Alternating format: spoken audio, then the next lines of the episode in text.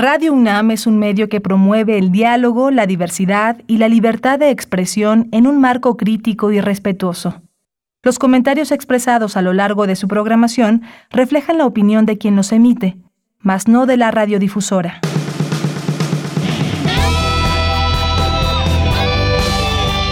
Prisma RU. Relatamos al mundo.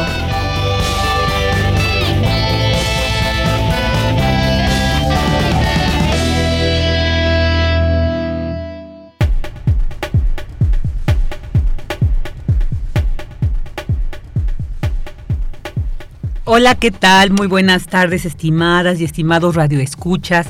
Muchas gracias por sintonizarnos a través del 96.1 de FM, del 860 de AM y en línea en www.radio.unam.mx.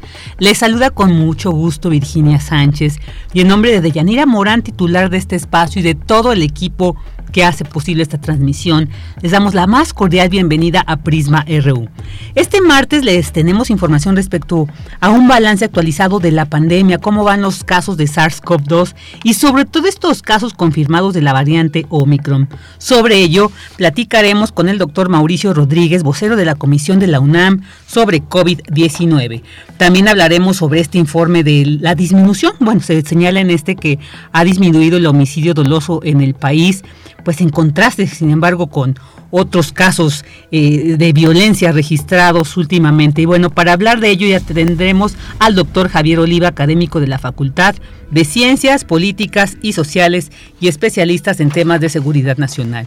Y también hablaremos sobre este programa Quédate en México, Quédate también en casa, donde pues un grupo de, legisladores demócratas han enviado una carta al presidente estadounidense Joe Biden, señalando que pues no, debe de de, desaparecer este programa, lo, lo califican, lo acusan de ser xenófobo. Entonces, bueno, pues para platicar sobre este programa, toda esta discusión que se ha, ha dado en torno, sobre todo porque es para que se queden los migrantes en nuestro país. Y bueno, dicen, esto más que ayudar viola sus derechos humanos. Hablaremos sobre el tema con el doctor José Luis Valdés Ugalde, politólogo internacionalista y exdirector del Centro de Investigaciones sobre América del Norte de la UNAM. También tendremos, como todos los martes, la sección de A la orilla de la tarde con Alejandro Toledo, que hoy nos va a hablar del lado cervantino de Gustave Flaubert en el bicentenario del nacimiento del escritor francés. Y también la sección de poetas errantes. Hoy llevaremos algo como eh, titulado Infancia sobre el lienzo, así que estaremos al pendiente sobre el contenido que los poetas errantes nos traen de hoy, el día de hoy. Y también tendremos, por supuesto, como todos los días, la sección de cultura con Tamara Quiroz. Así que les invitamos a que se queden con nosotros las siguientes dos horas en Prisma RU, donde relatamos al mundo. Relatamos al mundo. Relatamos al mundo.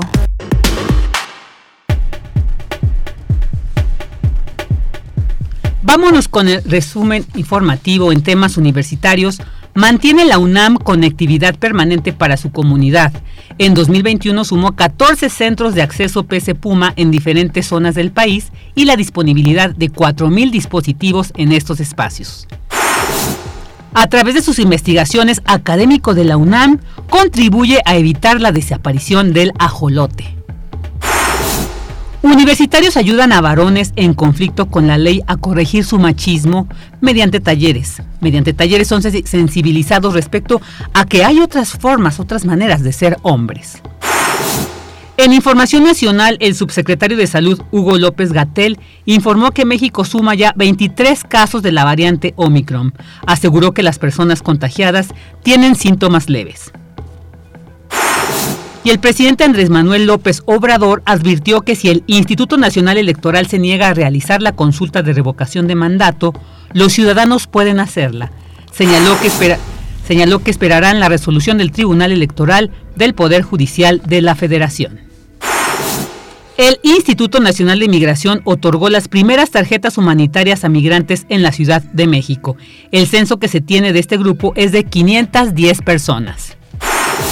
Y en temas internacionales, el presidente de Estados Unidos, Joe Biden, movilizará personal médico, militar y federal para apoyar a los hospitales. Además, comprarán 500 millones de pruebas para afrontar el avance de la variante Omicron.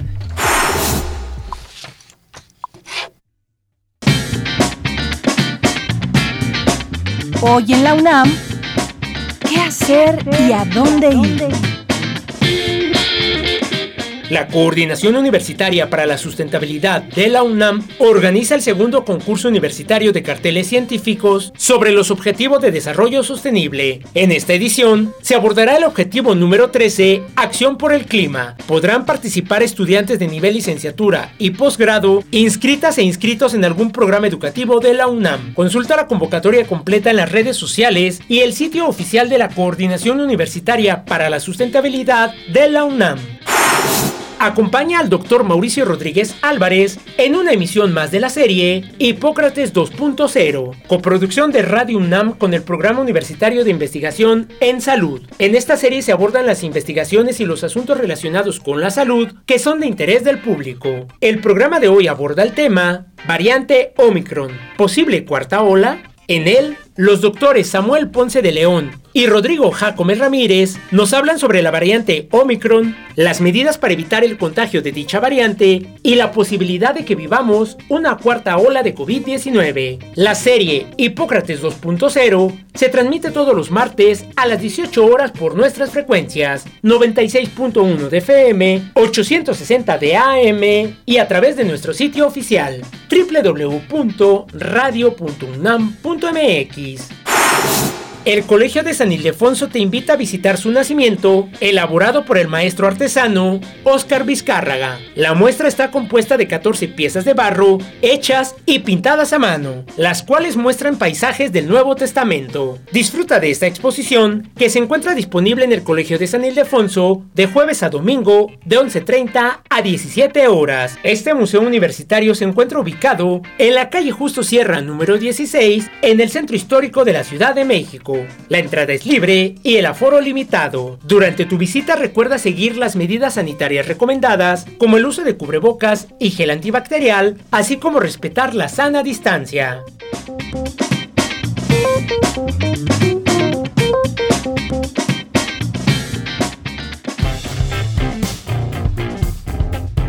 Campus RU Una de la tarde con 11 minutos y les invitamos a escuchar esta segunda entrega que les hemos preparado de algunos de los hechos más relevantes de nuestra casa de estudios este 2021. Este, este, esta segunda entrega que les vamos a presentar es de abril, mayo y junio. Adelante. UNAM 2021. Resumen anual. Abril. Abril. El escudo y el lema de la Universidad Nacional son símbolos que nos brindan la verdadera identidad asegura el rector Enrique Graue al encabezar la ceremonia por los primeros 100 años de estos símbolos universitarios.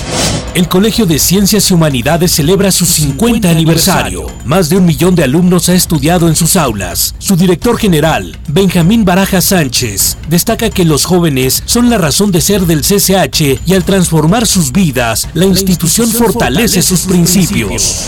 El destacado investigador universitario mexicano Rafael Navarro González fue inmortalizado luego de que la NASA decidiera identificar a una de las montañas de Marte con el nombre del astrobiólogo quien dedicó su vida a indagar los componentes básicos y la posibilidad de vida en el planeta rojo. Habla María del Pilar Carreón, directora del Instituto de Ciencias Nucleares. Agradezco esta iniciativa de la NASA, impulsada por el doctor Christopher McKay, uno de sus colaboradores más cercanos para que esto haya ocurrido, así como todo el grupo de investigación. Entre sus principales contribuciones destacan identificar las fallas de la misión vikingo de la NASA en la detección de vida marciana y la detección de los ingredientes necesarios para la vida en el ambiente marciano utilizando el vehículo robótico Curiosity de la NASA. La Biblioteca Central de la UNAM cumple 65 años. Alberga 600.000 volúmenes impresos, 17.790 libros de su fondo antiguo y 541.000 tesis digitales, entre múltiples recursos. Con una placa de acero colocada en lo que fue uno de los cuerpos de hielo permanentes de México, se declaró la extinción del glaciar Ayoloco, ubicado en la cumbre del volcán Iztaccíhuatl, cuya ausencia impacta en la disponibilidad de agua y regulación del clima. Mayo. La UNAM realiza la primera jornada internacional de fomento a la lectura. Con motivo de la celebración del Año Iberoamericano de las Bibliotecas, la coordinadora de Humanidades de la Universidad Nacional, Guadalupe Valencia García, destaca que estos recintos son entidades vivas. ¿Qué eran para mí las bibliotecas y qué son? yo casi lo pensaría así, pasaron de ser unas señoras solemnes a ser unas jóvenes juguetonas que ahora fomentan la lectura en todos sus planos, entusiasman, analizan, promueven, eh, vuelven a poner a la lectura eh, como lo que siempre ha sido, un prodigio, un prodigio de, la humanidad al que tenemos acceso nosotros.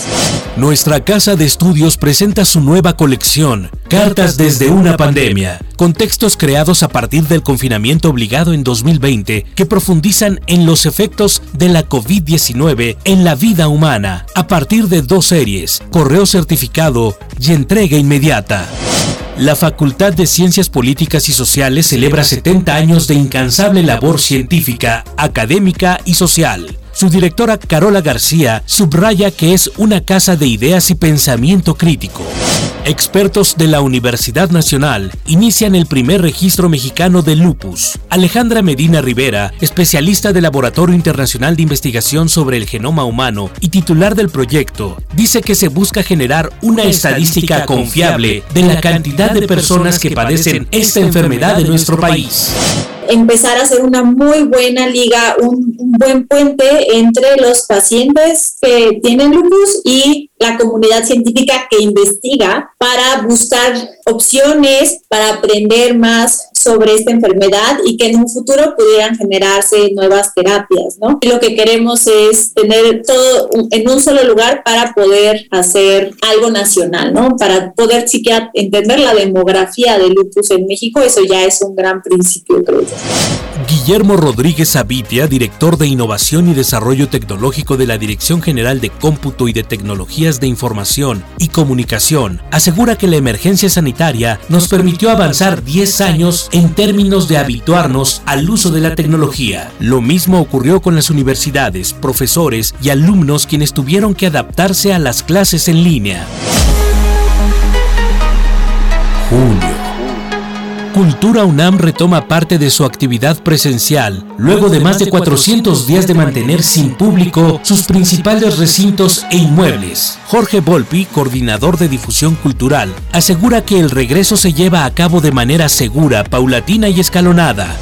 Entramos a un mundo nuevo, un mundo que llamamos híbrido, en donde la convivencia entre estas modalidades a distancia digitales van a ser ya permanentes, el gran aprendizaje frente a también combinarlas, desde luego, con esta actividad de regreso a lo presencial. Entonces ahora tendremos esta doble carácter en prácticamente todas las manifestaciones de nuestra vida y por supuesto en la cultura. La Universidad Nacional Autónoma de México, a través de la Unidad de Alta Tecnología de la Facultad de Ingeniería, es la nueva sede del Centro de Información del Proyecto Galileo para radionavegación y posicionamiento satelital de la Unión Europea en América Central y el Caribe.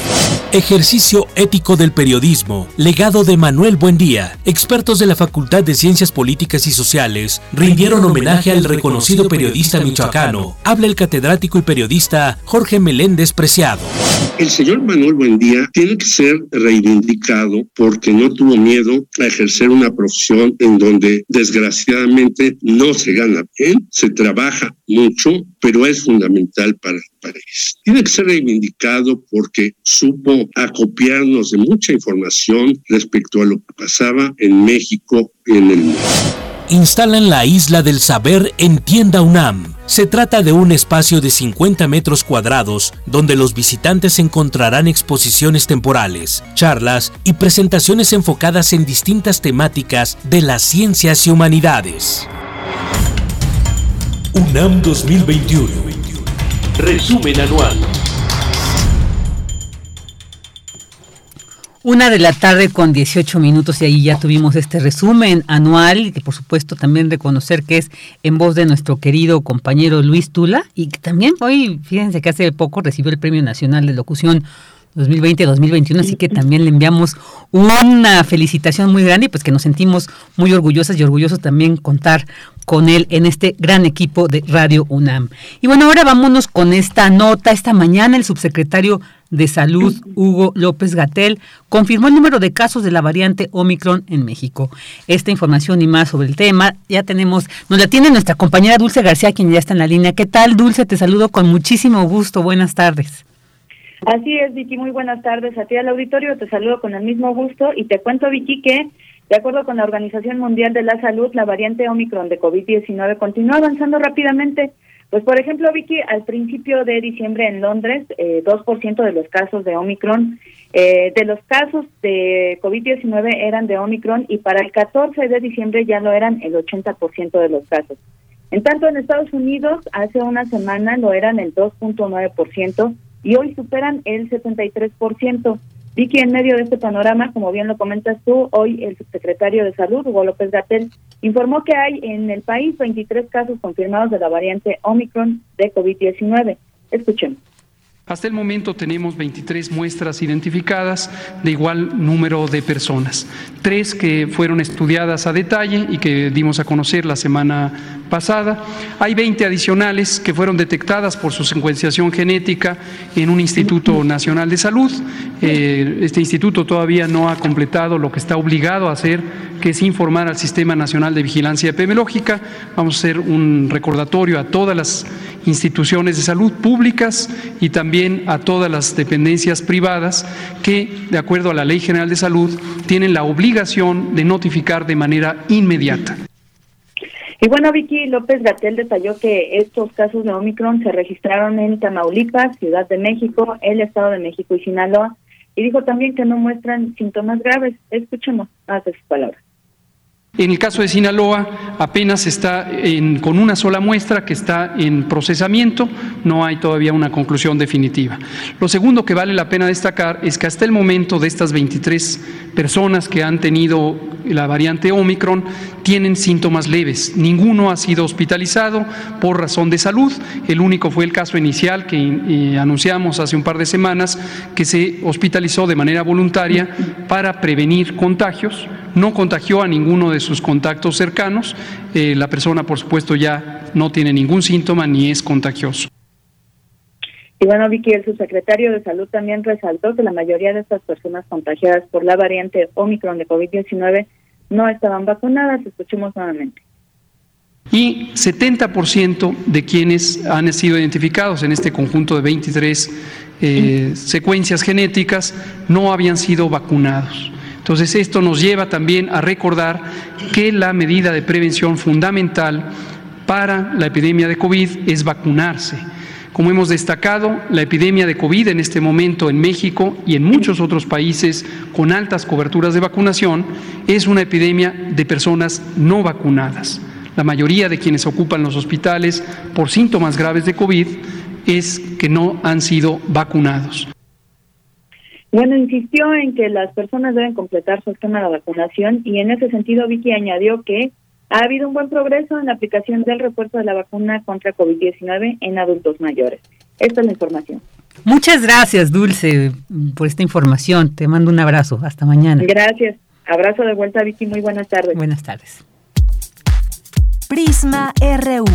Relatamos al mundo.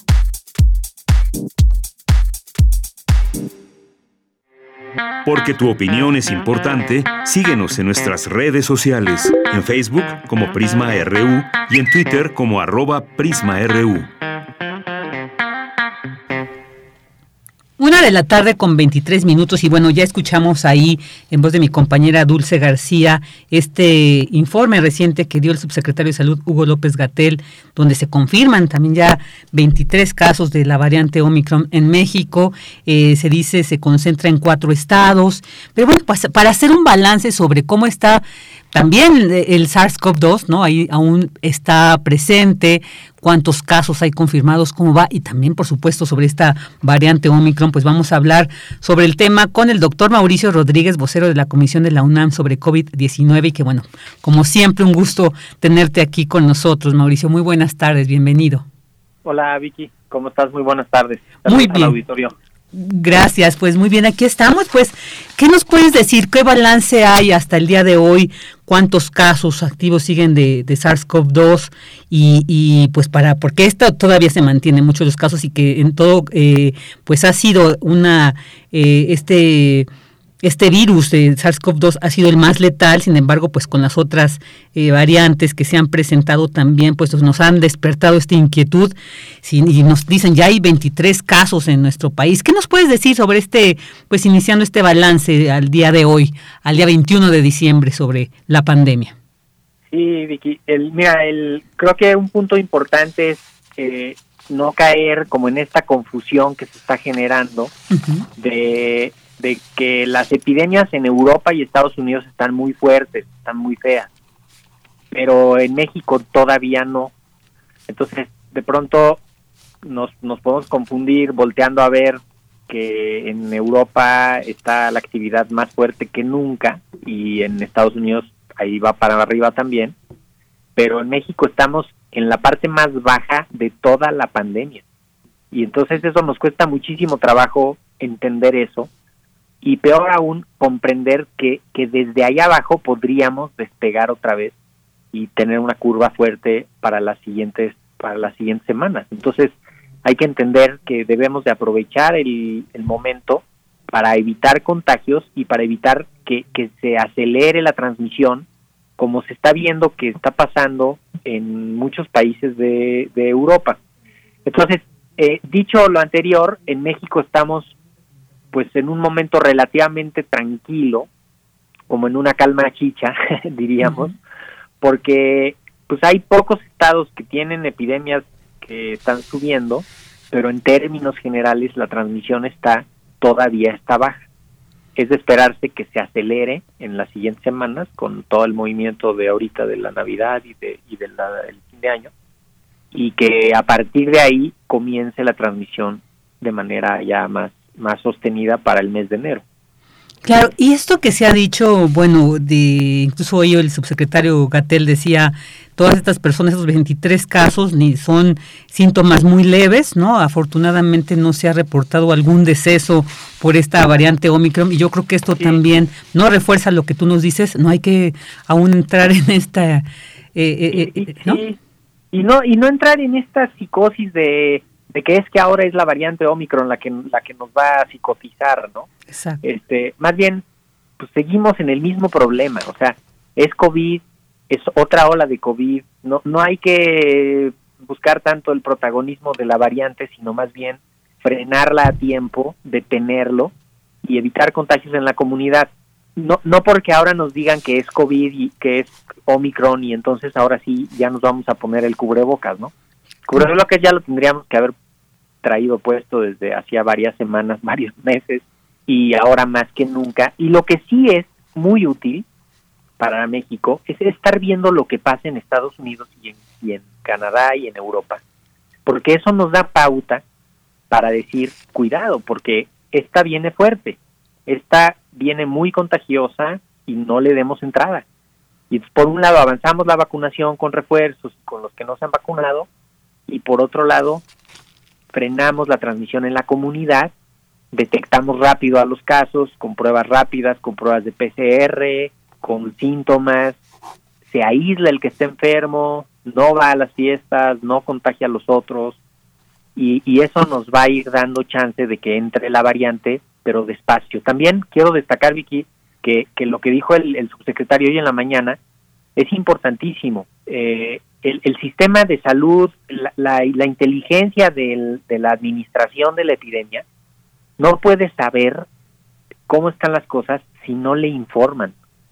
Y entonces, pues no importa que un instituto o que un hospital o que un laboratorio privado esté identificando la Omicron y esté ya advirtiendo y poniendo tweets y todo el mundo preocupado, si no meten esa información al sistema, no el sistema no sabe que existe y no puede dar ningún ninguna ninguna acción, ninguna retroalimentación al respecto. Y eso eso es por ejemplo lo que pasa con la mayoría de los pacientes que se atienden en, el sector privado, ¿no? Con médicos privados. Mauricio, eh, esto indica que entonces sí hay algunas entidades que no lo han hecho, que no han registrado. Es que, Ajá. Es que probablemente no es, o sea, e, estos 24, 27 casos, 20, no sé, eh, no todos han entrado. O sea, imagínate que ya los registraron en la plataforma de donde se registran los genomas, allá en la G6, y no se los han reportado a la Secretaría de Salud. Entonces, pues, claramente están preocupados por reportarlos allá y no por reportarlos acá. ¿no? Entonces, sí deberían de concentrarse las instituciones en reportar los casos en la plataforma. Yo entiendo que es, y todo el mundo se queja, que es una plataforma que tiene muchísima información, que piden muchísima información, que, que cosas hasta obsoletas, pero ni modo. Pero, pero es importante alimentar el, el aparato de información para que pues, vayan viendo la epidemia y la vayan siguiendo. Seguramente hay retraso en, en, la, en la captura, ¿no? También por eso hemos insistido durante toda la epidemia no clavarse y no concentrarse nada más con lo de las fechas de registro. ¿Te acuerdas? Sino decir, es la, la fecha de ocurrencia es lo importante. Porque ahorita, por ejemplo, va a empezar el retraso porque se van de vacaciones, descansa la gente, ¿no? Y pues ahí hay problemas, perdón. Ahí está participando. sí, claro. Oye, y pero además porque esto pues nos permite tener cifras más reales, ¿no? Cifras más certeras que bueno, y ya de ahí el manejo mismo de la pandemia, o sea, eso ayudaría a que el manejo de la pandemia sea más favorable y, y tener pues una información más certera. Y, pero pero eso es ahora sí que eso es culpa de todos, ¿no? No, no es solamente del sistema que está llevando la contabilidad, porque, pues imagínate, si en un hospital privado dicen, no, hombre, aquí ya vimos un caso de tal, bueno, pues no lo has reportado. O sea, hasta que no lo reportes a la plataforma oficial, no lo vamos a ver todos. Entonces, pues no se vale decir yo aquí ya lo vi y no reportarlo, ¿no? Claro. Ese, ese es un compromiso que tienen, sobre todo porque no, ahora sí que no nada más es un compromiso moral, es es un compromiso que tienen por porque está en las leyes y en los reglamentos.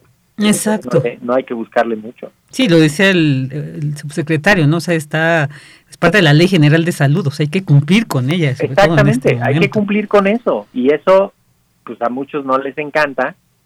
Eso yo, yo se lo he observado mucho a, a, gran parte del sector privado, que no, que no registran porque no la tiene fácil tampoco registrar. Es, es un sistema obsoleto, es un sistema que, que no, no, no se lo deseas a nadie.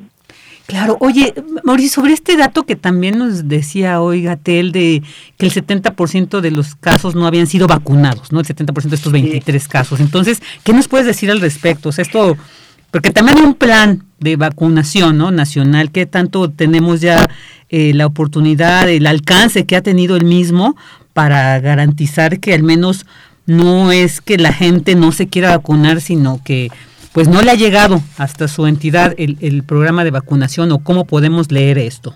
Sí, bueno, habría primero que ver exactamente esa información de, de dónde si la tienen. Este creo que en el, en el en la plataforma se tiene que poner esa información y puede consultar. De cualquier manera, es de esperarse que que los no vacunados se contagien más. Ahora, ¿por qué no están vacunados? Eso pues habría que revisarlo con un poco más de detalle, ¿no? O sea, porque no se pudieron vacunar el día que les tocaba en su colonia, porque en el estado no les han llegado vacunas suficientes o algo así, porque no han querido, eh, porque no han podido. Eh, hay mil razones por las que algunos todavía no se vacunan. Por eso es importante lo que han anunciado también de, tener permanentemente disponibilidad de vacunas para rezagados, para que se vacunen y no y no sigan siendo rezagados y no sigan estando desprotegidos. Ya ya vimos y eso es bien importante recordarlo, Vicky. Ya vimos en la tercera ola la diferencia entre los no vacunados y los vacunados. O sea, la tercera ola fue de no vacunados Entonces, pues no se esperen, ¿no? Este, a, a estar en esa contabilidad. Los no vacunados están en muchísimo mayor riesgo que los vacunados. Claro, muy bien. oye, y mira, sobre este, sobre estos 23 casos registrados de, Omicron, decía el subsecretario de que tres han sido, ya lo decíamos al principio, pero un poquito para entender, o sea, tres han sido estudiados a detalle y otros 20 detectados por secuenciación genética, ¿no? En, un Instituto Nacional de Salud. ¿Cuál es esta diferencia para que entendamos, ¿no? También, ¿no? La precisión de... Ah, bueno, desde que se hacen las, las pruebas de PCR, hay algunos datos que te pudieran ya estar haciendo pensar en que pudiera ser la variante Omicron. Y después se tiene que corroborar analizando la secuencia genética completa, todos los, genes y todo el contenido de los genes, ¿no? Las letritas específicas que están ahí eh, en el código genético del virus. Entonces, son como dos niveles de trabajo, ¿no? Hay una primera etapa en la que pudieras decir, a ver, este tal vez es, porque en el PCR te da una, un tipo de respuesta, ¿no? En las pruebas de PCR y la otra ya es confirmarlo en la en, con el análisis genético que ese ya es es muy lento, se tarda más, se necesita otro tipo de infraestructura. Ah, muy bien. O sea, digamos que los tres estudiados que dice aquí, los tres estudiados a detalle son los que ya están confirmadísimos. Sí, eso y, y los otros seguramente, bueno, si ya están en la base de datos de, de pues ya están, ¿no? O sea, también hay que ver ahí, podría ser la información que tienen en el sistema oficial, todavía falta que entre el resto de la información. Claro. Y, y, también quisiera pues preguntarte sobre este llamado que hizo la Organización Mundial de la Salud a cancelar las fiestas decembrinas. Y bueno, pues pareciera un planteamiento, como tú bien lo decías, esto de no caer en la psicosis pandémica por Omicron. Sí, sí, pareciera, ¿verdad? Muy radical, ¿verdad? Sí, eso como un planteamiento además, como dicen, este, muy últimamente muy hiperbolizado de como si la situación fuera igual en todos los países y que como tú bien dices, no, en nuestro país aún estamos en otras condiciones. Lo tiene bien difícil la OMS, ¿no? Porque cualquier cosa que diga, pues no sabes ni a qué país le está hablando. Exacto. Eh, lo que sí es cierto es que si evitamos celebraciones, vamos a evitar transmisión del virus y donde ya esté el virus, pues se va a frenar un poco y donde no está, se va a detener la entrada. Entonces tampoco hay que, o sea, no hay que estarle regateando a la indicación, ¿no? Es, la indicación es muy clara, donde haya encuentros en lugares cerrados con personas de muchas casas o de, algunas casas, ¿no? Este, pues ahí va a haber este riesgo de, de contagio. Entonces tampoco hay que, o sea, seguramente ellos lo están diciendo así fuerte porque están en Europa y porque están viendo lo que está pasando en Europa y porque están viendo que se le puede pasar a cualquier parte del mundo. Entonces también hay que tomar eso con muchísima responsabilidad. O sea, nos puede pasar lo mismo que les está pasando en Europa, ¿eh? Claro. O sea, se nos puede meter y se nos puede acelerar y se nos puede poner la situación fea por el, simplemente por el número de casos. Entonces mejor eso vamos a evitarlo. Claro, Mauricio, pero si hay quienes han comentado de que se les ha generado un poco de confusión, digamos, por ejemplo, en la Ciudad de México y que es uno de los cuatro estados donde se han concentrado estos casos de Omicron, nos mantenemos en semáforo verde e incluso ya se están se han adaptado estos espacios de, la pista de hielo, ¿no? Que son como para estas temporadas para la eh, diversión, digamos, pública. Pero entonces se genera un poco de confusión eso de no hagan fiestas, pero sí, sí podemos reunirnos en, en, lugares que han sido, digamos, adaptados por el gobierno. Entonces, ¿cómo, ¿qué nos puedes decir sobre esto? Porque esto nos causa confusión. Sí, no, a todos. Mira, lo, lo, lo importante es entender que donde haya mucha gente hay que tener cuidado. Y si es en lugares cerrados, hay que tener más cuidado, ahí el riesgo es más alto. Entonces, no es lo mismo una fiesta en el espacio público donde todos los que están están con cubrebocas a una fiesta, aunque sean muchos, a una fiesta privada o a una fiesta en un lugar cerrado donde nadie va a traer cubrebocas adentro porque está cerrado. Entonces, ahí hay que ver también es el riesgo que se corre a veces en lo privado, en, en lo familiar, con los amigos, en las reuniones cerradas que todo el mundo cree que solo ellos se están cuidando y entonces pues allá adentro nadie se está cuidando para fines prácticos. Entonces sí es cierto que sería un buen momento para decir, vamos ya a bajarle las celebraciones multitudinarias en la ciudad y vamos a concentrarnos en entrarle al invierno con mucha más responsabilidad y lo haremos en lo público y que lo haga la gente en lo privado. Porque finalmente los contagios más numerosos ocurren en, en las casas, en las fiestas, con las familias, porque pues es eso. Ahora imagínate, en un evento de estos, donde no se cuide a alguien, pues va a haber problemas de, dimensiones muchísimo más, más grandes. Claro, mira, aquí por ejemplo tenemos el comentario de una de nuestras radioescuchas, nuestra querida Carmen Valencia, donde dice si no hay manera de obligar a las instituciones privadas que reporten todos los casos. Bueno, creo que ya quedó un poco claro de que pues sí está, hay una ley incluso, ¿no? Que les, les podría obligar, pero que bueno, pues ahí también tendríamos que ver en este caso si habría alguna repercusión por no hacerlo. Y dice, ha escuchado gente que dice que hay que atenderse de manera privada si no te quieres morir, como un poco desalentando tal vez la búsqueda de la atención pública, ¿no? 75% de las de la atención de COVID ha sido privada. Mm. Imagínate qué locura. Qué locura. Entonces, eh, pues sí, definitivamente la carga hospitalaria, pues esa sí la tiene el sector público, ¿no? Claro, claro. Por el, por el tamaño, pero la carga así ambulatoria ha sido en privados y los médicos de farmacias y de barrio y los médicos generales.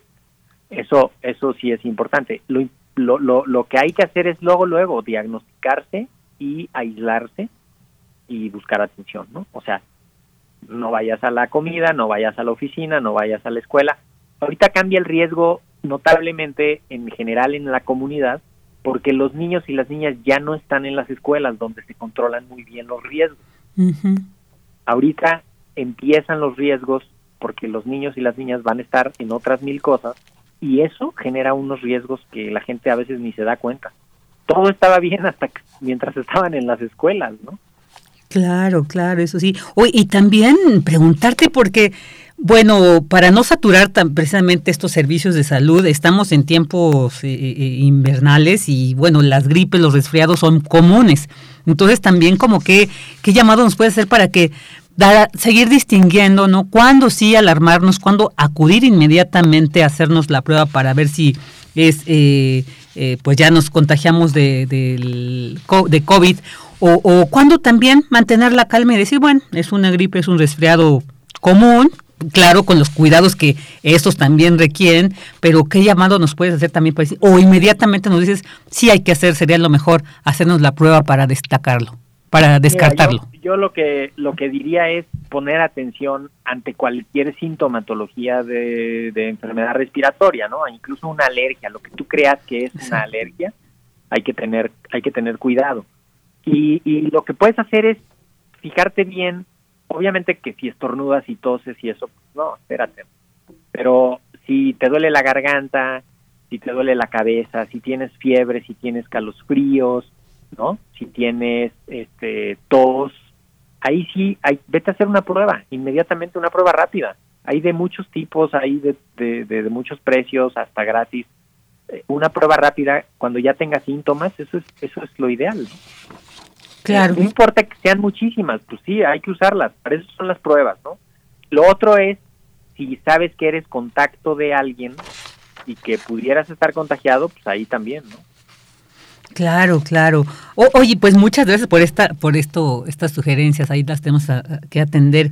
Y, y, bueno, para ir cerrando, pues también sobre esto, ya hablar en, más eh, concretos estos cuatro estados donde se concentran los casos. Digo, bueno, hay unos donde solamente hay un caso, ¿no? Que son Tamaulipas, Sinaloa, Ciudad de México y Estado de México. ¿Qué nos puedes decir sobre estas particularidades? Y además, ¿sabes qué también, Mauricio, que me llamaba mucho la atención que la primera persona que fue incluso, ¿no? Por iniciativa propia a a hacerse la prueba y que sí dio eh, positivo de Omicron. Y se ha dicho, no contagió a nadie más de la gente que estuvo cerca. Creo que era alguien que llegó, ¿no? Que estuvo en, en Sudáfrica.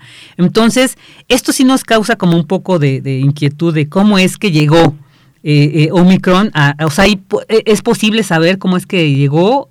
Porque si esta persona fue la primera y de repente... No, porque además todos creemos que, es, una variante de Sudáfrica, ¿no? Pero pues, en realidad lo único que hicieron los sudafricanos fue decirla primero. Ah, ok. O sea, ahorita tú ya empiezas a ver desde cuándo hay, estaba circulando en Europa y en Estados Unidos, Claro. desde antes de que la vieran en Sudáfrica también. Claro. Entonces, en realidad, de, de dónde llegó y cómo llegó, y eso es, es imposible de saberse. Claro. Eh, sobre todo porque la están buscando en todos lados, ¿no? Todo el mundo. Y en algunos lados yo creo que sí, no se atreven a decir que tienen una nueva variante, porque imagínate que salen tus científicos a decir, aquí está la nueva variante, cuidado todos, y lo primero que hacen es que te cierran los, los vuelos, te discriminan, te voltean a ver feo, pues nadie va a querer reportar, ¿no? Un poco es como el, como el más aplicado de la clase o el que contesta todas en la clase, pues de pronto ya todo el mundo lo va a, a discriminar y a bulear y entonces al final va a terminar diciendo, no, pues yo ya no digo nada. Ese Exactamente. es, ese es un fenómeno que, que puede ocurrir. Entonces, ¿de dónde nos va a llegar? Pues no, es- no está tampoco tan difícil en- encontrarlo. O sea, Cancún, Puerto Vallarta, eh, Veracruz, Acapulco, Manzanillo, La Paz, Los Cabos, Tijuana, San Carlos. Claro, claro. ¿De, ¿De dónde? Pues la Ciudad de México, o sea, todos los cruces fronterizos en el norte. Pues nada, por eso no hay manera de detenerla. Lo que puedes hacer es frenarla y, y evitar que entre así de golpe, pero nos puede llegar por cualquier lado y pues ahí hay que estar muy pendientes. Lo ideal es todos los adultos vacunados, todo el mundo cuidándose con el cubrebocas y, y cada día que le ganemos al invierno es eso ya es, es importante, es ganancia.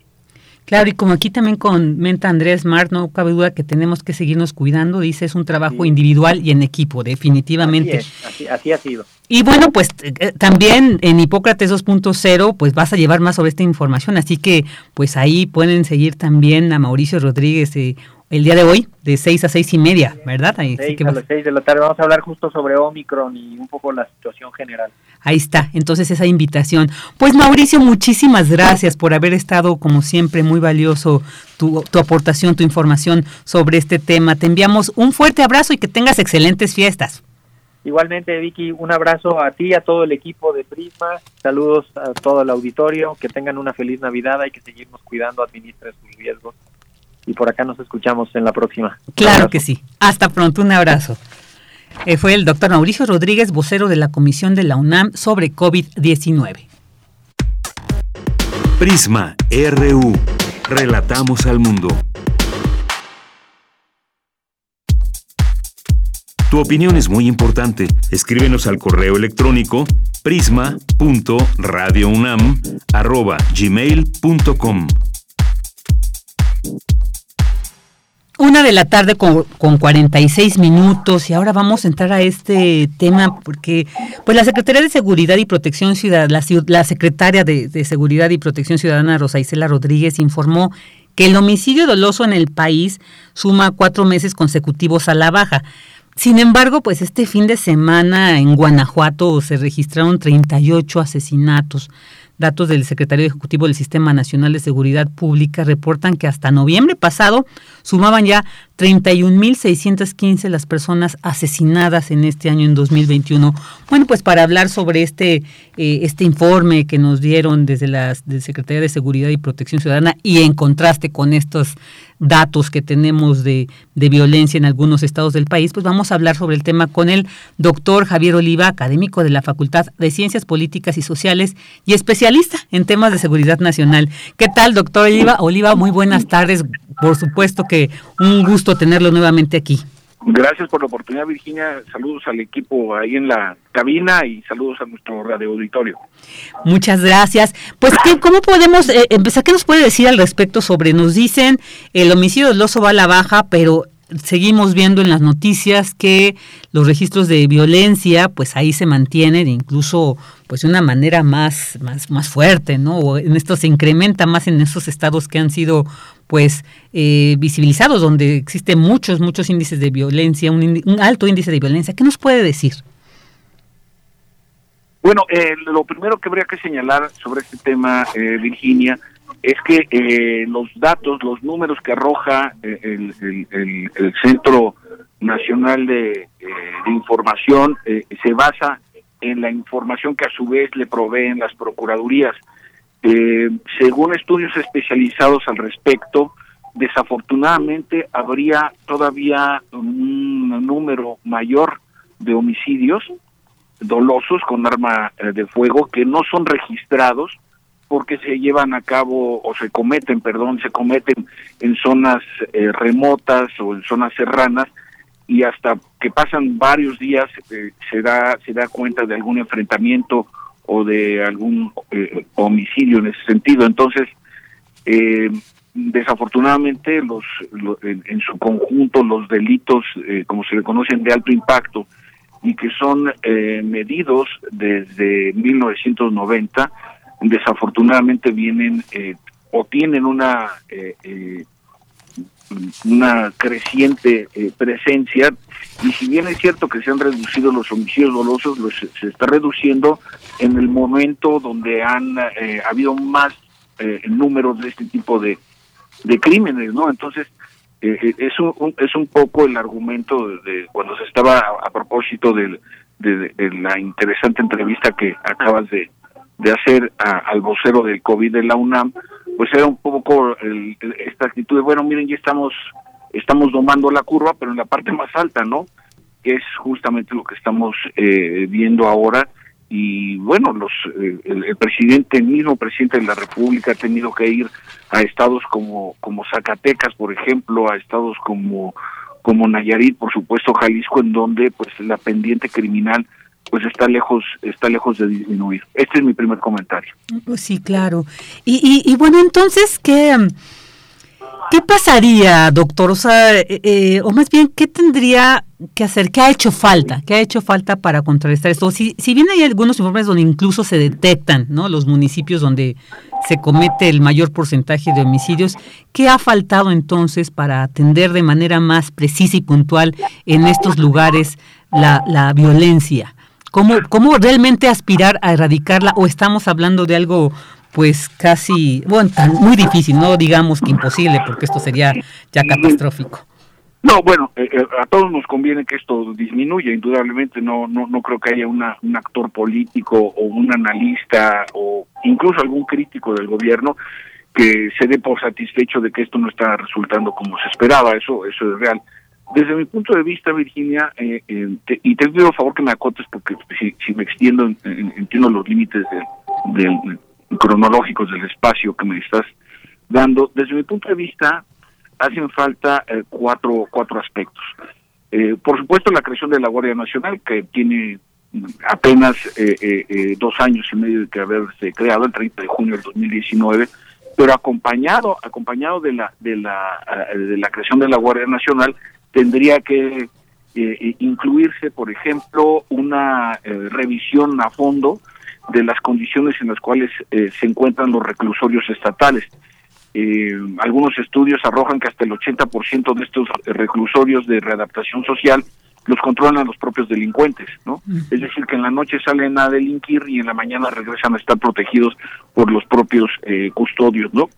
Este sería el primero. El segundo es indispensable una revisión a fondo del sistema penal acusatorio, que recordemos es una imposición de la iniciativa media del gobierno estadounidense de George Bush en aquella época con Felipe Calderón al frente, eh, dado que pues irónicamente se le conoce como la puerta giratoria, es decir, un delincuente tarda más eh, tarda más en entrar que en salir, no no obstante ya haya sido detenido en flagrancia, ha habido muchos señalamientos y casos, reportajes que ilustran esto. El tercer, el tercer aspecto, Virginia, que también es eh, muy importante, es la creación y o fortalecimiento de las policías municipales y, estatales. Debido a los recortes presupuestales del partido oficialista Morena, le quitaron un tercio de los eh, recursos etiquetados a la seguridad pública y alrededor alrededor de 650 municipios no tienen un solo policía. Eh, entonces, eh, eh, evidentemente, cuando no hay un compromiso por parte del Poder Legislativo, en este caso en la asignación del presupuesto, pues las capacidades de la Federación de hacerse cargo de la seguridad en todo el país, pues obviamente se ven se ven limitadas. Y la otra variable que me parece también es muy importante es la concurrencia decidida del Poder Judicial. Y me refiero no solamente al Poder, poder Judicial a nivel federal, sino también a nivel de los estados, de la, de la República en donde te pongan su parte, que es muy importante para poder recuperar la paz pública. Hasta el momento el gobierno ha optado, el gobierno del presidente López Obrador ha optado como principal ruta de recuperación de la seguridad pública la Guardia Nacional. Me parece que hacen falta estas cuatro medidas que, que, estoy exponiendo. Desde luego que la Guardia Nacional es una eh, decisión importante, eh, necesaria, desde el punto de vista, si lo he expresado en Prisma y en otros espacios universitarios, pero indudablemente requiere de una complementariedad, ¿no? Y en ese y en ese sentido, pues eh, habrá habrá que ver si desde el, gobierno de la República eh, se consideran estos estos planteamientos que he hecho, no porque yo los señale, sino porque son necesarios estructuralmente. Ese es mi segundo comentario, Virginia.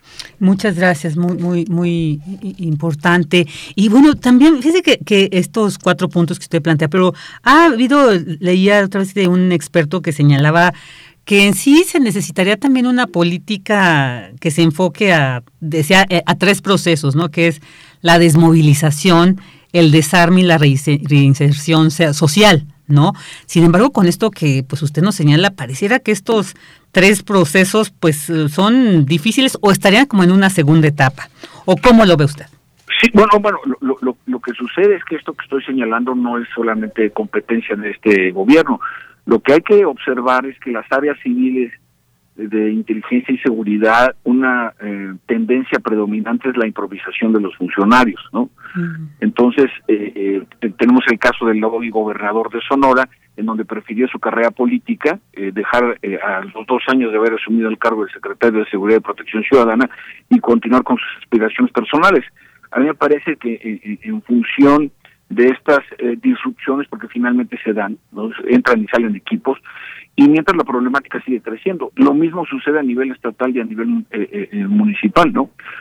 Sí, sí me, sí me parece que en esos, que en esos términos, no sé si exista, pero en, Estados Unidos, en las Fuerzas Armadas tienen lo que se llama un área se llama el Centro de Elecciones Aprendidas. Muy bien, ¿qué hemos hecho bien y qué estamos haciendo mal y qué no hemos hecho? Y si observamos, eh, por lo menos en el siglo XXI, los cuatro presidentes eh, consecutivos, incluyendo el actual, han sido renuentes o impermeables a modificar, ajustar o corregir sus programas y políticas en materia de seguridad pública, ¿no? Entonces, independientemente de la afiliación partidista o ideológica o trayectoria del presidente en turno, eh, no, no, no ha habido una asunción. La prueba está en que, por ejemplo, la policía Federal Preventiva se crea en el 1999, desaparece en el 2009 para dar paso a la Policía Federal y exactamente 10 años después, en el 2019, desaparece la Policía Federal y se crea la Guardia Nacional. Entonces, esto nos da una idea, claro que son reformas necesarias, pero que en esta eh, frecuencia, en esta intensidad de ajustes, eh, Peña Nieto desaparece la Secretaría de Seguridad, eh, eh, eh, y la adscribe a la Secretaría de Gobernación. En este sexenio, por mencionar uno solo de los cambios, desaparece el Centro de Investigación y Seguridad Nacional, se crea el Centro Nacional de Inteligencia y se adscribe a la Secretaría de Seguridad. Y así podemos ir hacia atrás. Eh, con Vicente Fox, por ejemplo, que toma la misma decisión que López Obrador de crear una Secretaría de Seguridad Pública Federal, y así. Entonces, ante la problemática de lo que estamos observando, Virginia, y lo comparto con nuestro radio auditorio es esta esta eh, digamos infrecuencia o discontinuidad no que hay en algunas políticas que claro se tienen que ajustar desde luego al estilo personal de gobernar como lo señala este importantísimo politólogo mexicano Daniel Cosio Villegas historiador no en su libro que se llama el estilo personal de gobernar pero eh, sí sí me parece que el, el tiempo está corriendo en contra de las instituciones del Estado de Derecho y por supuesto en contra de la sociedad. Y, y yo o, también, bueno, eh, lo planteo así, pero también en forma de pregunta, que por un lado esta discontinuidad ¿no? que usted plantea y que al mismo tiempo le permite que, permite que las redes del crimen organizado se fortalezcan, ¿no? Y que vayan, mm. se vayan, digamos, ampliando. Entonces yo creo que también estamos con este otro problema, porque no se le da tampoco esa continuidad, ¿no? Para tratar de desarticular estas que, bueno, también pareciera un reto, pues, muy, muy complicado. Muy, y, y, sabes que, Virginia, aunque no es motivo de esta entrevista, pero hasta en público te lo voy a decir, ojalá y podamos conversar en otra ocasión. Claro. La orden, la orden ejecutiva que firmó el presidente Biden, una orden ejecutiva es como para nosotros un decreto presidencial, la orden ejecutiva que firmó el presidente Biden la semana pasada para eh, eh, eh, señalar que los delincuentes mexicanos, las los cabecillas y las menciones, lo que pasa es que los medios de comunicación le pusieron nada más énfasis al, al ofrecimiento de 5 millones de dólares a quien conduzca la aprehensión de los hijos de Joaquín Guzmán. Pero es muy importante leer el documento completo porque también se hace se hacen señalamientos sobre la familia michoacana, los Zetas, Nueva Generación, los remanentes de la organización de los hermanos Beltrán Leiva, los Rojos, Guerreros Unidos, todos estos están mencionados, textual, y los señala en sus actividades criminales son un atentado o un peligro para la seguridad nacional.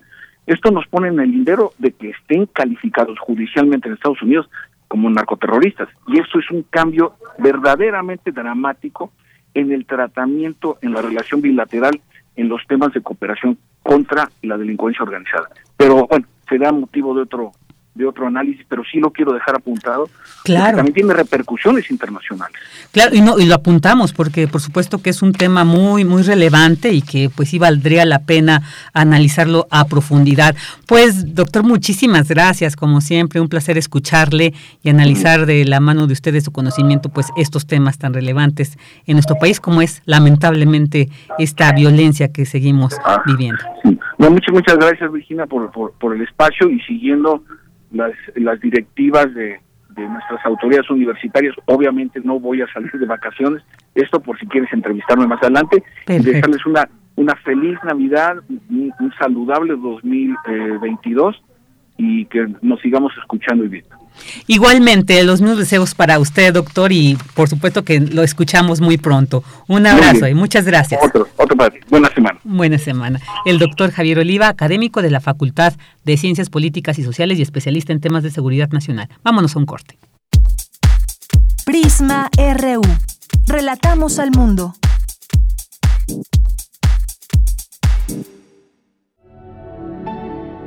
La naturaleza ha sido fuertemente azotada por las dinámicas humanas. ¿Podemos restaurarla? No te pierdas la exposición Orgánico Artificial. Con distintos materiales, Maribel Portela recrea una naturaleza inexistente pero posible. Disponible en la Galería Helen Escobedo del Museo Universitario del Chopo.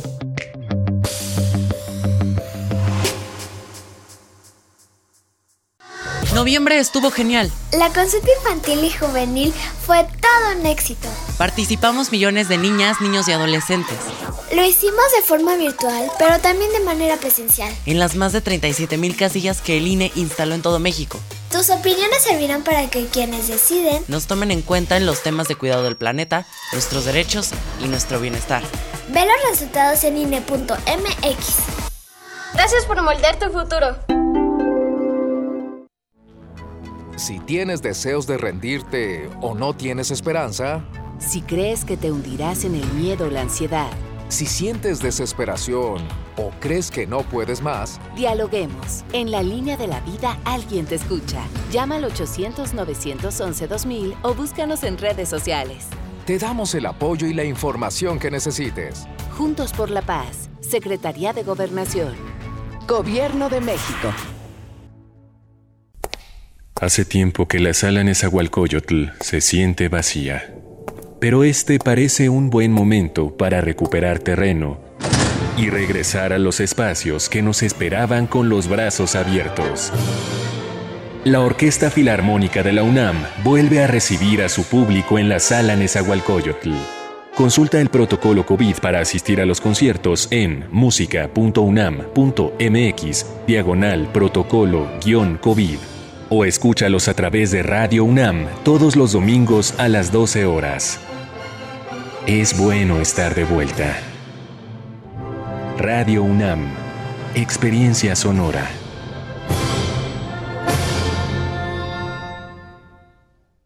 Hipócrates 2.0 Mantenerse informado es parte importante de la vida. La información nos da la oportunidad de tomar las mejores decisiones, principalmente para la salud. Soy Mauricio Rodríguez, conductor de Hipócrates 2.0, donde cada semana llevamos para ti los mejores contenidos y especialistas en materia de salud. Escúchanos. Hipócrates 2.0, martes a las 18 horas, por Radio UNAM. Experiencia Sonora. Porque tu opinión es importante, síguenos en nuestras redes sociales, en Facebook como Prisma RU y en Twitter como arroba PrismaRU.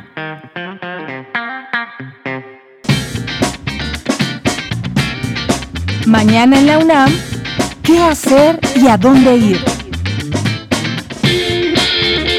¿Sabías que el lienzo de Tlaxcala, documento del siglo XVI, contribuyó a mirar la etapa de la conquista de manera diferente? Ello debido a que muestra la otra visión, la de los vencedores. El Centro Cultural Universitario Tlatelolco te invita a conocer más acerca de este importante documento histórico a través de la mirada de varios artistas en la exposición Pintar el lienzo de Tlaxcala, que se encuentra disponible en dicho museo universitario. Podrás visitarlo de martes a domingo de 11 a 17 horas, excepto los días 24, 25 y 31 de diciembre, así como el 1 de enero de 2022. Te recomendamos el documental El Penacho de Moctezuma, Plumaria del México Antiguo, del director Jaime Curi, coproducido por TV UNAM y el Sistema Público de Radiodifusión del Estado mexicano. Este material narra la historia del penacho de Moctezuma, una de las piezas más emblemáticas de la indumentaria prehispánica, por sus valores históricos, estéticos y tecnológicos, y por su vigencia y permanencia en la memoria colectiva de México. Este documental, narrado por el actor Juan Manuel Bernal y musicalizado por el recién fallecido Mario Lavista, fue galardonado con el premio Ariel en la categoría de mejor cortometraje documental. Dicho material audiovisual se encuentra disponible en el canal de YouTube de TV UNAM. El Museo Universitario Arte Contemporáneo te invita a disfrutar de sus exposiciones en línea, no con una explosión de Laureana Toledo, un bosque de Max de Esteban y la arena fuera del reloj, memorial a las víctimas de COVID-19, de Rafael Lozano, entre otras. Dichas muestras se encuentran disponibles en el sitio oficial del Museo Universitario Arte Contemporáneo en muac.unam.mx.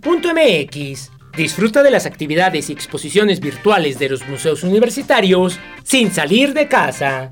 Para Prisma RU, Daniel Olivares Aranda.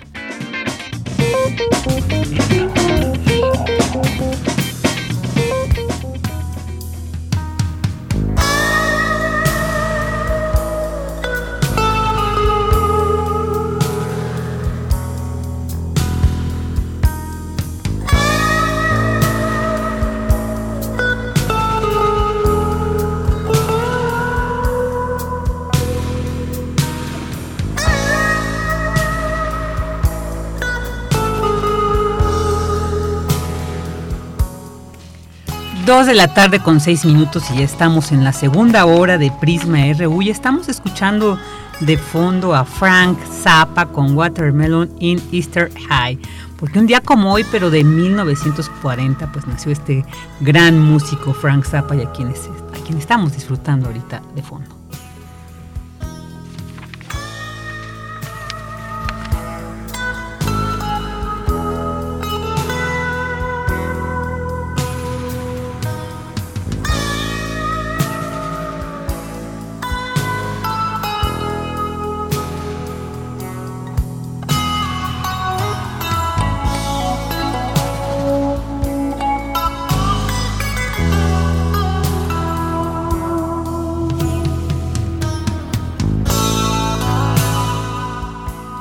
Y bueno, pues ahora vamos a saludar a quienes se comunican con nosotros a través de las redes. Quiero mandar un fuerte saludo aquí que nos compartió nuestra querida Paulina Gutiérrez, a quien eh, pues nos apoya muchísimo con un excelente trabajo en redes y bueno, nos comparte para que mandemos este saludo. Nos saludan desde Ameca, Ameca, unos productores de pavo y dice trabajando y escuchando Prisma RU Rutilio. Muchas gracias, pues qué gusto, qué gusto poder acompañarles mientras realizan estas labores, estos trabajos siempre pues nos agrada saber que se toman su tiempo y que deciden, que deciden que nosotros les acompañemos. Es una compañía mutua, por supuesto. Y bueno, también muchos saludos. Voy a tratar de ir, eh, pues, respecto, como en el orden en que hemos, hemos llevado las entrevistas y algunos comentarios que ustedes al respecto han hecho. Tal vez me salte en, el orden, algunos como me van apareciendo, pero ya saben, mi intención es tratar de saludarles a los más que, que pueda, que mis capacidades además de acceder a esta red. A César Soto Bretzfelder sobre la, sobre la, COVID, decía, dice, la responsabilidad de asistir a vacunarse es del ciudadano y además mantener las restricciones y medidas sanitarias indicadas para evitar contagios, máximo en época de invierno. También un excelente martes para ti, César. Y sí, efectivamente, pues ahí es una decisión, eh, también como nos decía Andrea, pues sobre todo individual, pero también colectiva, porque tenemos que pensar en los otros. También eh, saludos a a Jorge Morán Guzmán, dice, la historia de las pandemias muestra que solo con una actitud correcta de relación social se puede reducir la velocidad y número de contagios, pero la pandemia de ignorancia y de bajos valores es crítica. Lamentablemente también tienes mucha razón, Jorge, pero esperemos que con esta, a veces esta visión, este análisis que los expertos nos comparten, pues nos genere cierta conciencia y nos haga cambiar estos hábitos ya necesarios de caminos también. Pues nuevamente muchos saludos y abrazos a Andrés Mar, a Rosario Durán Martínez. Ella dice, y no podemos saber si alguno de los migrantes de las caravanas han llegado con virus. Bueno, esto sería interesante saber, pero bueno, están tan aislados que yo creo que sería difícil o un poco, eh, pues, atribuirles a ellos la causa de ciertos contagios. A ver, a quién más, déjenme saludo por acá, porque sí, ya previamente le di una revisada y bueno, espero no se vayan algunos. Fíjense que ayer me pasó que de repente ya estaba yo en la nota y empecé a leer otros y bueno, qué, qué pena me da a veces no, no alcanzar a leer todos sus saludos y poder eh, mencionar a quienes se hacen presentes. Eh, a Juan Jaso López también, muchos saludos. A, a ver, ¿quién más tenemos aquí? Ya saludé a César.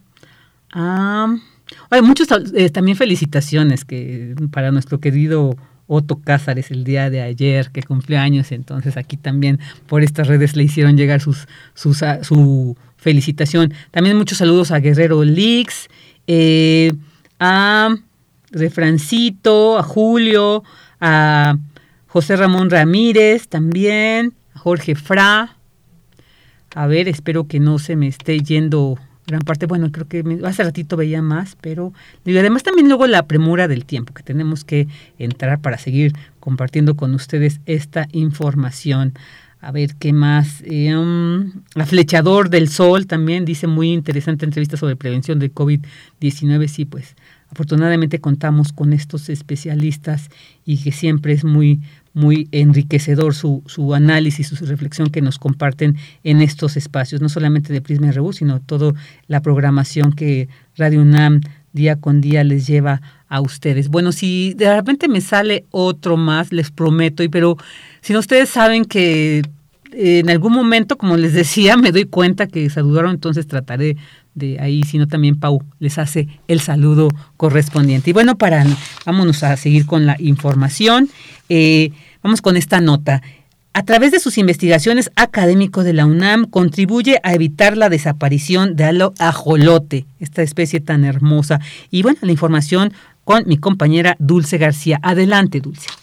Vicky, muy buenas tardes a ti al auditorio de Prisma RU. Cuenta la leyenda que a principios de la quinta era, el dios Xolotl tomó la forma de un ajolote mexicano. ¿Por qué nos llama tanto la atención este curioso animalito? Pues porque el ajolote mexicano es una de las criaturas más fascinantes, ya que además de aparentemente tener dibujada una sonrisa permanente, este anfibio tiene la capacidad de regenerarse. Aunque el ajolote de Xochimilco se encuentra limitado de manera local, no se puede hablar de que esta especie esté por desaparecer porque aún existen material genético y organismos en laboratorios que se pueden utilizar para realizar investigación y reintroducirlo en esa zona. Así lo ha afirmado el investigador del Laboratorio de Microbiología Ambiental de la Facultad de Estudios Superiores Iztacala, el doctor Diego Chaparro Herrera. Eso hace que la determinación genética de esta especie pues, se vaya perdiendo y lo hemos observado encontramos especies muy vulnerables si metemos organismos albinos, pues corren el riesgo de ser depredados porque el color es más llamativo y los expone.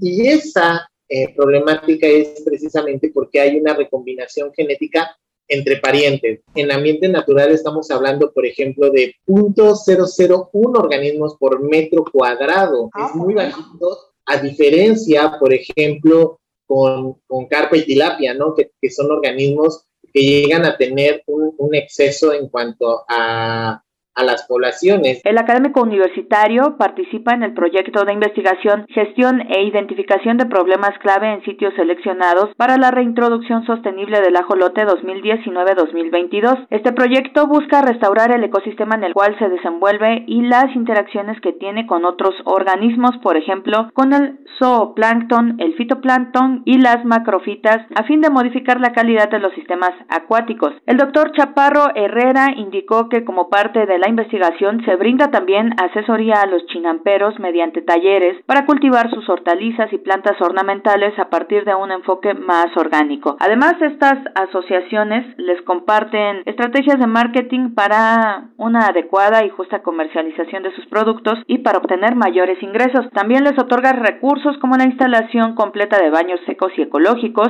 para que los desechos no se depositen en los sistemas acuáticos. Además, les enseñan a utilizar estos residuos en el cultivo de sus plantas ornamentales como el cempasúchil y la nochebuena. Eso resulta gratificante porque se conserva el ambiente de Xochimilco y se puede empezar a trabajar en la reintroducción del ajolote en esa zona. Esta es la información. Muy buenas tardes. Muy buenas tardes, Dulce. Muchas gracias por esta valiosa información sobre el ajolote. Y bueno, ahora vamos con esta nota. Mantiene la UNAM conectividad permanente para su comunidad. La información con mi compañero Abraham Menchaca. Adelante, Abraham. Buenas tardes. ¿Qué tal, Vicky? Buenas tardes. Lograr la conectividad para los universitarios continuó como uno de los grandes retos que enfrentó la universidad ante la pandemia. Dotar a los alumnos y docentes de herramientas para el aprendizaje en plataformas digitales fue uno de los grandes esfuerzos de la institución en el año que concluye. Por ello, la UNAM logró mantener su conectividad educativa gracias al intensivo apoyo a su comunidad estudiantil y académica mediante infraestructura y capacitación para continuar desarrollándose en el mundo virtual. Asimismo, en 2021, esta casa de estudios abrió nuevos espacios para seguir cumpliendo con actividades sustantivas de docencia, investigación y difusión de la cultura. Vicky, el Instituto de Ciencias Aplicadas y Tecnología, cuenta con ocho aulas del futuro en las que se hace uso de las nuevas tecnologías para proseguir con el proceso de enseñanza-aprendizaje a través de un novedoso método que se implanta en diversos grados y campos del conocimiento. Asimismo, en enero se lanzó la convocatoria para que alumnos en situación vulnerable y de escasos recursos contaran con una tableta electrónica para desarrollar sus actividades académicas durante la emergencia sanitaria mediante la beca Tablet con Conectividad 2021. Además, la universidad puso en operación otros dos centros de acceso PC Puma con equipos de cómputo y conectividad para alumnos y académicos en los planteles sur del Colegio de Ciencias y Humanidades y la Preparatoria 3. Esta casa de estudios también puso a disposición 8.000 becas de conectividad más para estudiantes de todos los niveles educativos, desde iniciación universitaria hasta posgrado, las cuales se suman a las 32.000 entregadas en 2020 y dirigidas a quienes carecen de una herramienta informática. Vicky, el reporte que tengo. Buenas tardes. Buenas tardes, Abraham. Muchas gracias. Y ahora vámonos con las notas internacionales desde Radio Francia.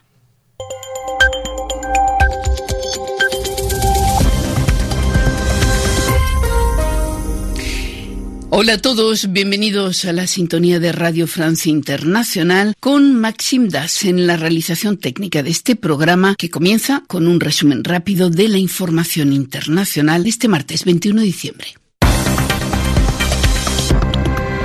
Carmele Gallubo más de una de cada tres contaminaciones de coronavirus aquí en París ya corresponden a la variante Omicron, informa el gobierno francés, que no contempla por el momento un confinamiento de la población, pero sí advierte que habrá una nueva vuelta de tuerca si siguen aumentando los contagios.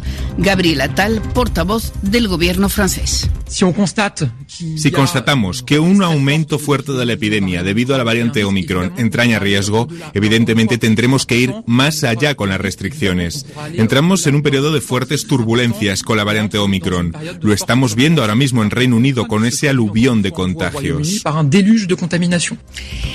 Israel prohíbe a sus ciudadanos viajar a Estados Unidos, donde la variante Omicron ya es predominante Actualmente representa 73% de nuevas infecciones de COVID-19 entre los estadounidenses. 73% hace una semana estaba presente en tan solo 13% de los casos. Y el gobierno estadounidense tiene previsto distribuir tras las fiestas de fin de año 500 millones de test de coronavirus, abrir nuevos centros de vacunación y preparar a unos mil sanitarios militares para que acudan a ayudar en los hospitales sobrecargados de pacientes. La provincia argentina de Buenos Aires, allí rige a partir de hoy el pase sanitario. La medida llega en un momento de aumento de casos de coronavirus favorecido por los encuentros de fin de año. El pase libre con vacunas será obligatorio para mayores de 13 años que quieran participar en eventos masivos como actividades religiosas, culturales, deportivas o recreativas en espacios cerrados. Se pedirá también el pase sanitario para trámites ante organismos públicos. El presidente electo de Chile, el joven izquierdista Gabriel Boric, tras conversar ayer con el actual mandatario Sebastián Piñera, anunció que quiere acelerar la definición de su futuro gobierno, que dijo será paritario, descentralizado y contará con personalidades independientes. Se espera que dentro de un mes se sepa la composición de ese futuro gobierno chileno. Y el frío aprieta en Europa y la cotización del gas alcanzó hoy un nuevo récord. Hasta aquí el resumen informativo. Porque tu opinión es importante, síguenos en nuestras redes sociales, en Facebook como Prisma RU y en Twitter como arroba PrismaRU. Dos de la tarde con 19 minutos y vamos a entrar con esta entrevista sobre este tema porque en Estados Unidos un grupo bicameral de legisladores federales demócratas envió una carta a la Casa Blanca expresando su desaprobación de la reimplementación del programa Quédate en casa ahora, bueno, Quédate en México por el gobierno de Joe Biden y instaron para que se revierta su expansión de, de este programa y condenaron el uso de medidas, dijeron, xenofóbicas parecidas a las del gobierno anterior, de Donald Trump, en lugar de otorgar acceso pleno al sistema de asilo de Estados Unidos. Eso, eh, pues, es una de las cosas que plantea esta carta. Para analizar este tema, eh, ya tenemos en la línea al doctor José Luis Valdés Ugalde, politólogo e internacionalista y exdirector del Centro de Investigaciones sobre América del Norte de la UNAM. ¿Qué tal, doctor Valdés? Muy buenas tardes. Muchas gracias por estar aquí con nosotros en Prisma RU. Bienvenido. Gracias por la invitación, Virginia. Mucho gusto. Muchas gracias. Pues empezar preguntándole, doctor, cómo ve esta cuestión de este programa, porque, bueno, se leía que también Joe Biden dice, bueno, no es que yo lo quiera implementar, pero es que un juez federal eh, lo canceló su, su eh, el, que se haya precisamente suspendido. Entonces, ¿qué estamos diciendo? O sea, está fuera del alcance del presidente estadounidense. ¿Qué está pasando con este programa y por qué lo califican de xenófobo y que además eh, viola los derechos fundamentales, dice esta carta? Bueno, es un programa ominoso, digamos, que se, eh, se, puso en escena desde el momento en que Trump eh, y México acordaron en lo oscurito incluso, como lo digo en mi artículo reciente, eh, con Ebrard todavía como canciller electo, el, el asunto de permanezca en México y convertir a México en tercer país seguro. Eh, esto es corresponsabilidad, desde luego es responsabilidad del Ejecutivo haber implementado la medida y del, y del Judicial eh, en este momento haberla reforzado al haber cancelado su cancelación, ¿verdad? O haber impedido su cancelación, mejor dicho, pero lo que es importante decir es que es resultado de un malentendido entre México y Estados Unidos, un malentendido lamentable, que es el de cómo lidiar con la migración que pide asilo político en los Estados Unidos que va de Centroamérica al norte, y cómo México ha jugado un papel de esquirolaje en esta circunstancia tan desafortunada, en esta situación tan desafortunada, en esta saga tan eh, oscura, en donde los mexicanos nos hemos convertido en los policías que detienen a los centroamericanos que van al norte y la Guardia Nacional en reprimirlos eh, y el Instituto Nacional de Inmigración de igual manera. Entonces, lo que es un hecho es que es una capacidad instalada dentro de la relación bilateral ya, este acuerdo, y desafortunadamente va a ser imparable. ¿Por qué? Porque el propio Ejecutivo Biden ya en este momento considera más cómodo, debido a los conflictos internos que tiene políticamente hablando, independientemente de que esta facción de demócratas estén diciendo lo que estén diciendo, él tiene una presión muy fuerte de los republicanos conservadores y también de los demócratas conservadores que están muy preocupados por el tema de la inmigración indocumentada, masiva, er, irregular y al mismo tiempo también imparable, que es la que representa este grupo de migrantes que piden asilo político en Estados Unidos. Entonces, México aquí tiene mucha responsabilidad, independientemente de que sea una decisión de Estados Unidos, por el simple hecho de haber aceptado jugar un papel de esquirolaje en la detención y en la contención y en la retención también de muchos de estos migrantes que ahora están regresando a México y se están convirtiendo en, en, residentes del país de manera virtual, ya, en literal, perdón, en literal, porque México los está recibiendo y los está cogiendo, dada esta situación de concordancia que México y Estados Unidos tuvieron con relación al tema. Claro, doctor, usted señala, bueno, este es el resultado de un malentendido. Digamos, eh, y, y un malentendido entre dos gobiernos, una administración que ya no está, ¿no? Y que ahora podríamos decir, bueno, hay posibilidades de replantear este entendido para entenderlo mejor, ahora sí, y, y, aplicar una política más favorable, pues para los migrantes principalmente, porque esta carta lo que más apela es a la integridad, a, la, eh, a los derechos de, de, los migrantes. Pero entonces, ¿hay posibilidades esto de revertir esto? O, ¿Cómo ha sido el papel incluso del gobierno mexicano ante esto? Porque, bueno, tendría que tener una resonancia, incluso esta carta, ¿no? Enviada a Joe Biden, pero una resonancia también, pues, para el gobierno mexicano. Sí, desde luego, y esos pronunciamientos ya existían en el pasado. Hubo congresistas, sobre todo el ala izquierda del Partido Demócrata, que están en contra de la implementación de medidas represivas que violen los derechos humanos de los inmigrantes. Eso ya lo habíamos visto, esta carta es una carta es un, un poco el seguimiento o a la saga de otros pronunciamientos, de otros pronunciamientos anteriores, en donde un sector del progresismo demócrata se plantea inadmisible, como inadmisible, la violación a los derechos humanos y la traición a los principios fundamentales de los Estados Unidos con respecto a este tema, eh, políticamente hablando, respecto a la libertad del movimiento, a la libertad de expresión, a los, a los derechos de los inmigrantes, sobre todo los inmigrantes que piden ingresos a los Estados Unidos. Entonces, como ya lo dije hace un momento, México fue consecuente con esta medida en el momento en el que se, negoció. Y eh, desafortunadamente, usted me pregunta si esto es irreversible. Yo eh, soy pesimista, en efecto, en este caso, en otros no, pero desafortunadamente esta medida ya no se va a poder revertir. Está, como dije, es parte de la capacidad instalada de la política migratoria estadounidense en este momento. México la ha aceptado, y esto lo ha aprovechado el establishment político más hiperconservador de Estados Unidos, eh, que hoy día, eh, al que se añade de alguna manera el presidente Biden, desafortunadamente, y yo y probablemente muy contra su voluntad, por el hecho de que Biden comparte estas posiciones de los congresistas que de marras que estamos comentando, pero eh, en cualquier caso, ya la medida está instalada en la política fronteriza y me parece que va a ser muy, muy difícil deshacerse de ella.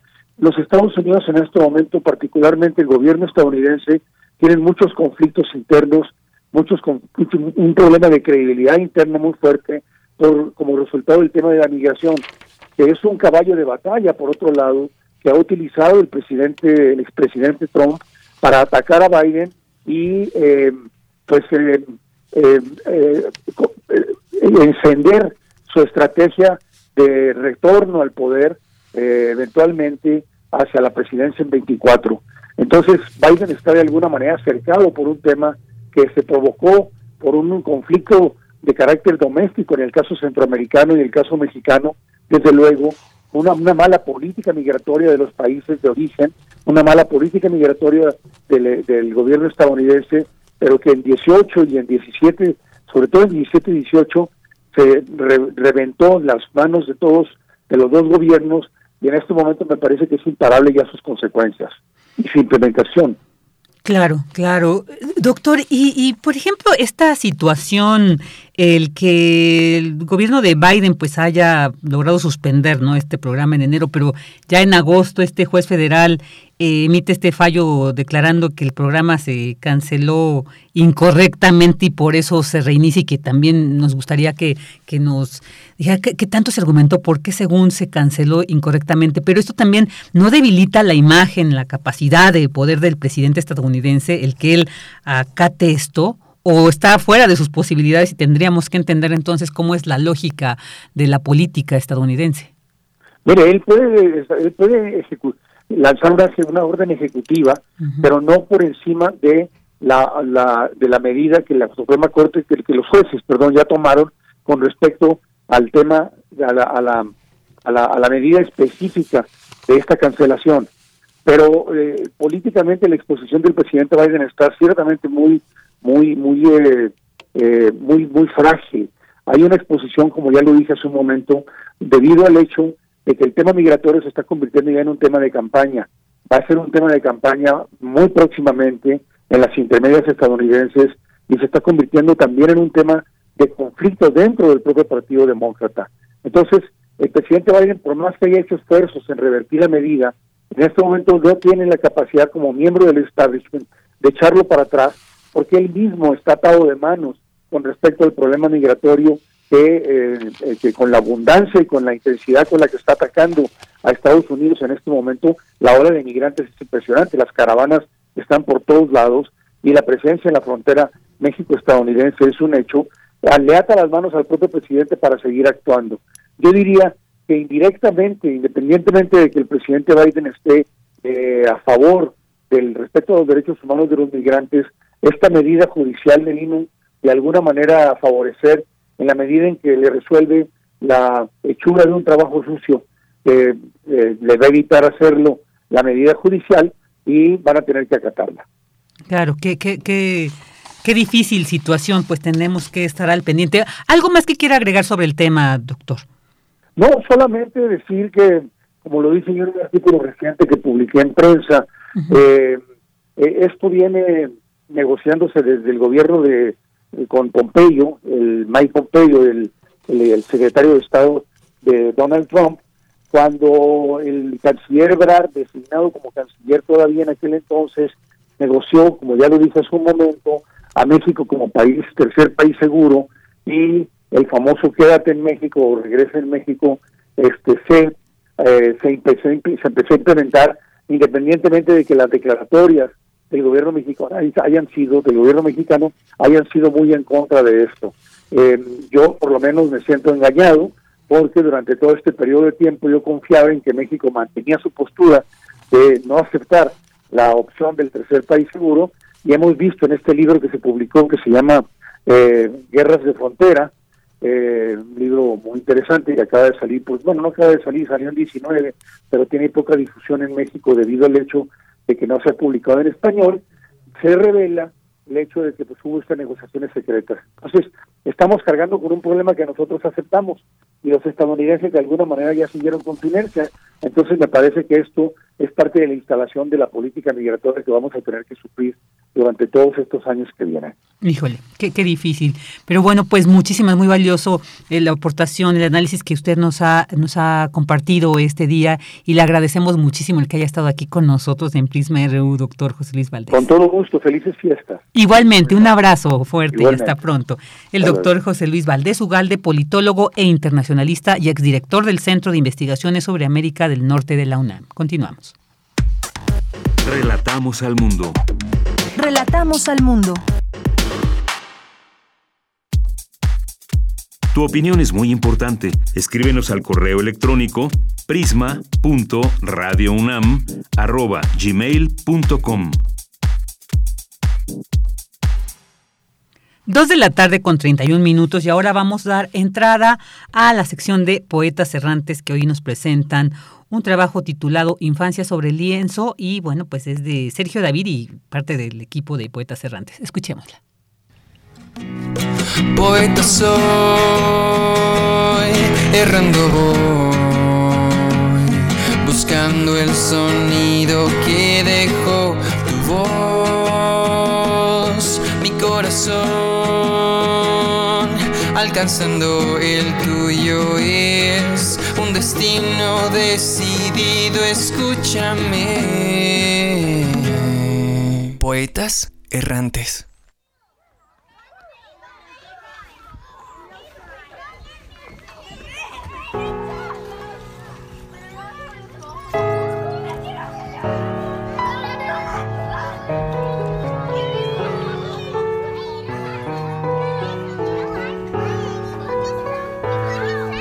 Esos recuerdos, con olor de helecho, son el idilio de la edad primera. Con el recuerdo vago de las cosas que embellecen el tiempo y la distancia, retornan a las almas cariñosas, cual bandadas de blancas mariposas, los plácidos recuerdos de la infancia.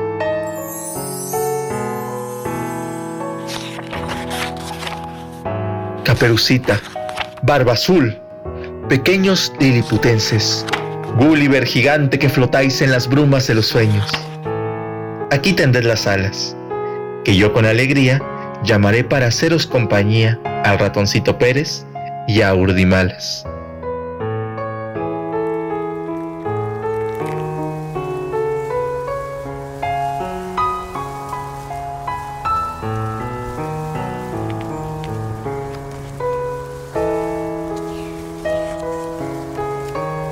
En alas de la brisa del luminoso agosto, blanca, inquieta a la región de las errantes nubes, hacer que se levante la cometa en húmeda mañana, con el vestido nuevo hecho jirones, en las ramas gomosas del cerezo, el nido sorprender de copetones.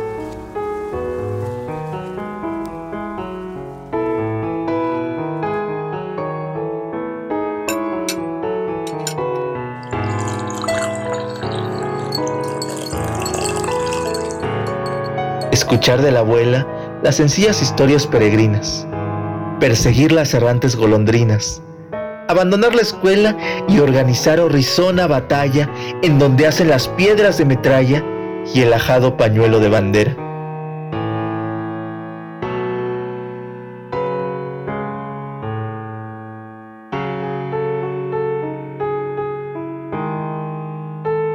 Componer el pesebre de los siglos del monte levantados.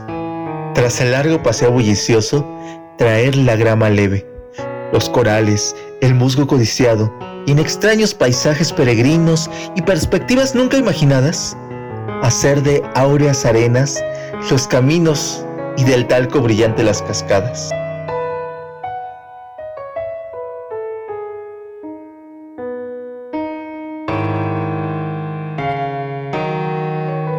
Infancia, valle ameno, de calma y de frescura bendecida, donde es suave el rayo del sol que abraza el resto de la vida. ¿Cómo es de santa tu inocencia pura? ¿Cómo tus breves dichas transitorias?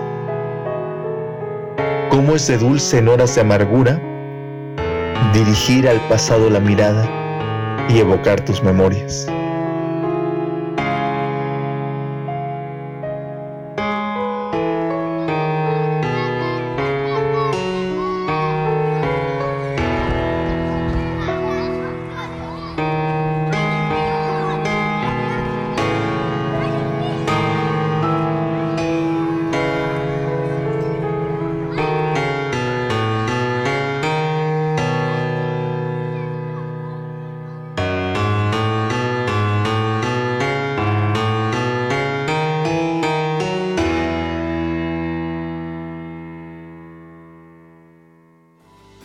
Acabamos de escuchar es el proyecto radiofónico de los estudiantes que realizan el servicio social en Radio UNAM, unidos solo por el amor a la poesía y al sonido. Radio UNAM, experiencia sonora.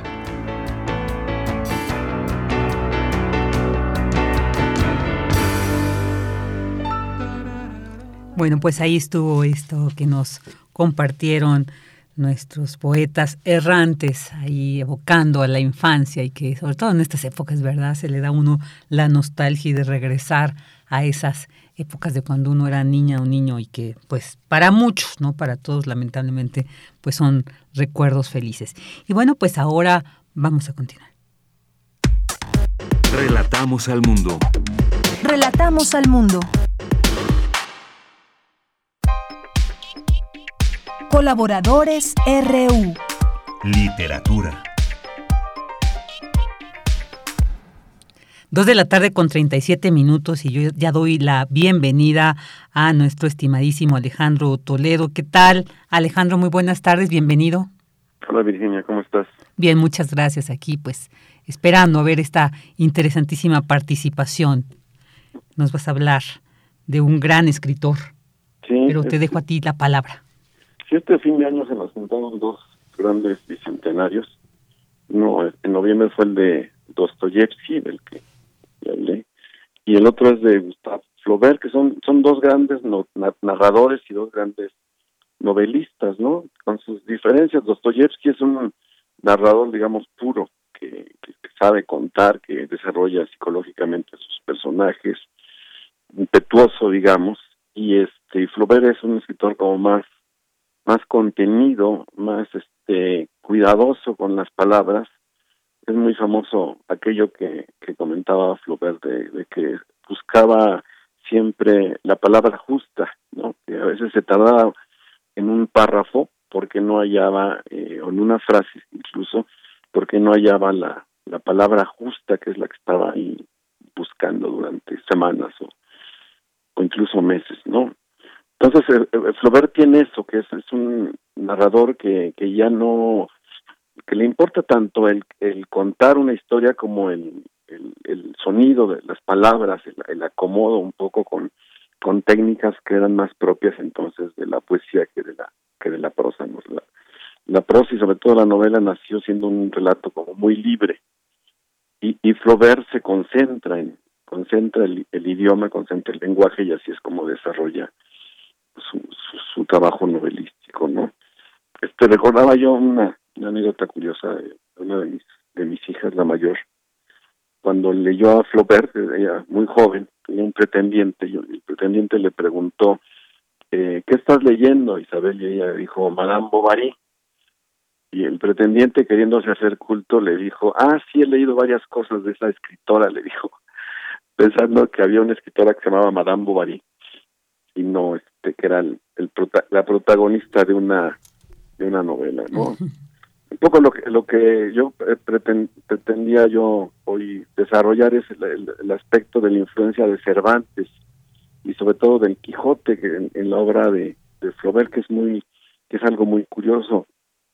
Y, y, se puede decir en dos en dos formas. Una eh, eh la, la Emma Bovary que es una lectora de novelas románticas, así como eh, el personaje Alonso Quijano, que, Quijado, que está en Cervantes, es un lector de novelas de caballería.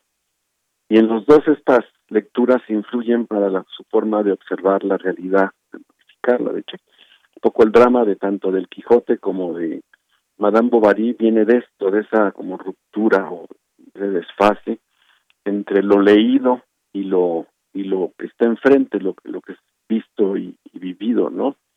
El Quijote pues, confunde la realidad con una novela de caballerías y, Madame Bovary confunde este, su, su vida amorosa y su entorno con una novela romántica, esos, esos son como sus como sus referentes, ¿no? Entonces, este, cuando choca esta, esto entre lo leído y lo y lo vivido es cuando se da el conflicto en la en la novela, ¿no? Tengo aquí un fragmento de Madame Bovary donde dice Flaubert, antes de casarse creyóse enamorada, pero como la felicidad que de un tal enamoramiento esperaba no se había presentado aún, preciso era, tal pensaba, que se hubiese equivocado.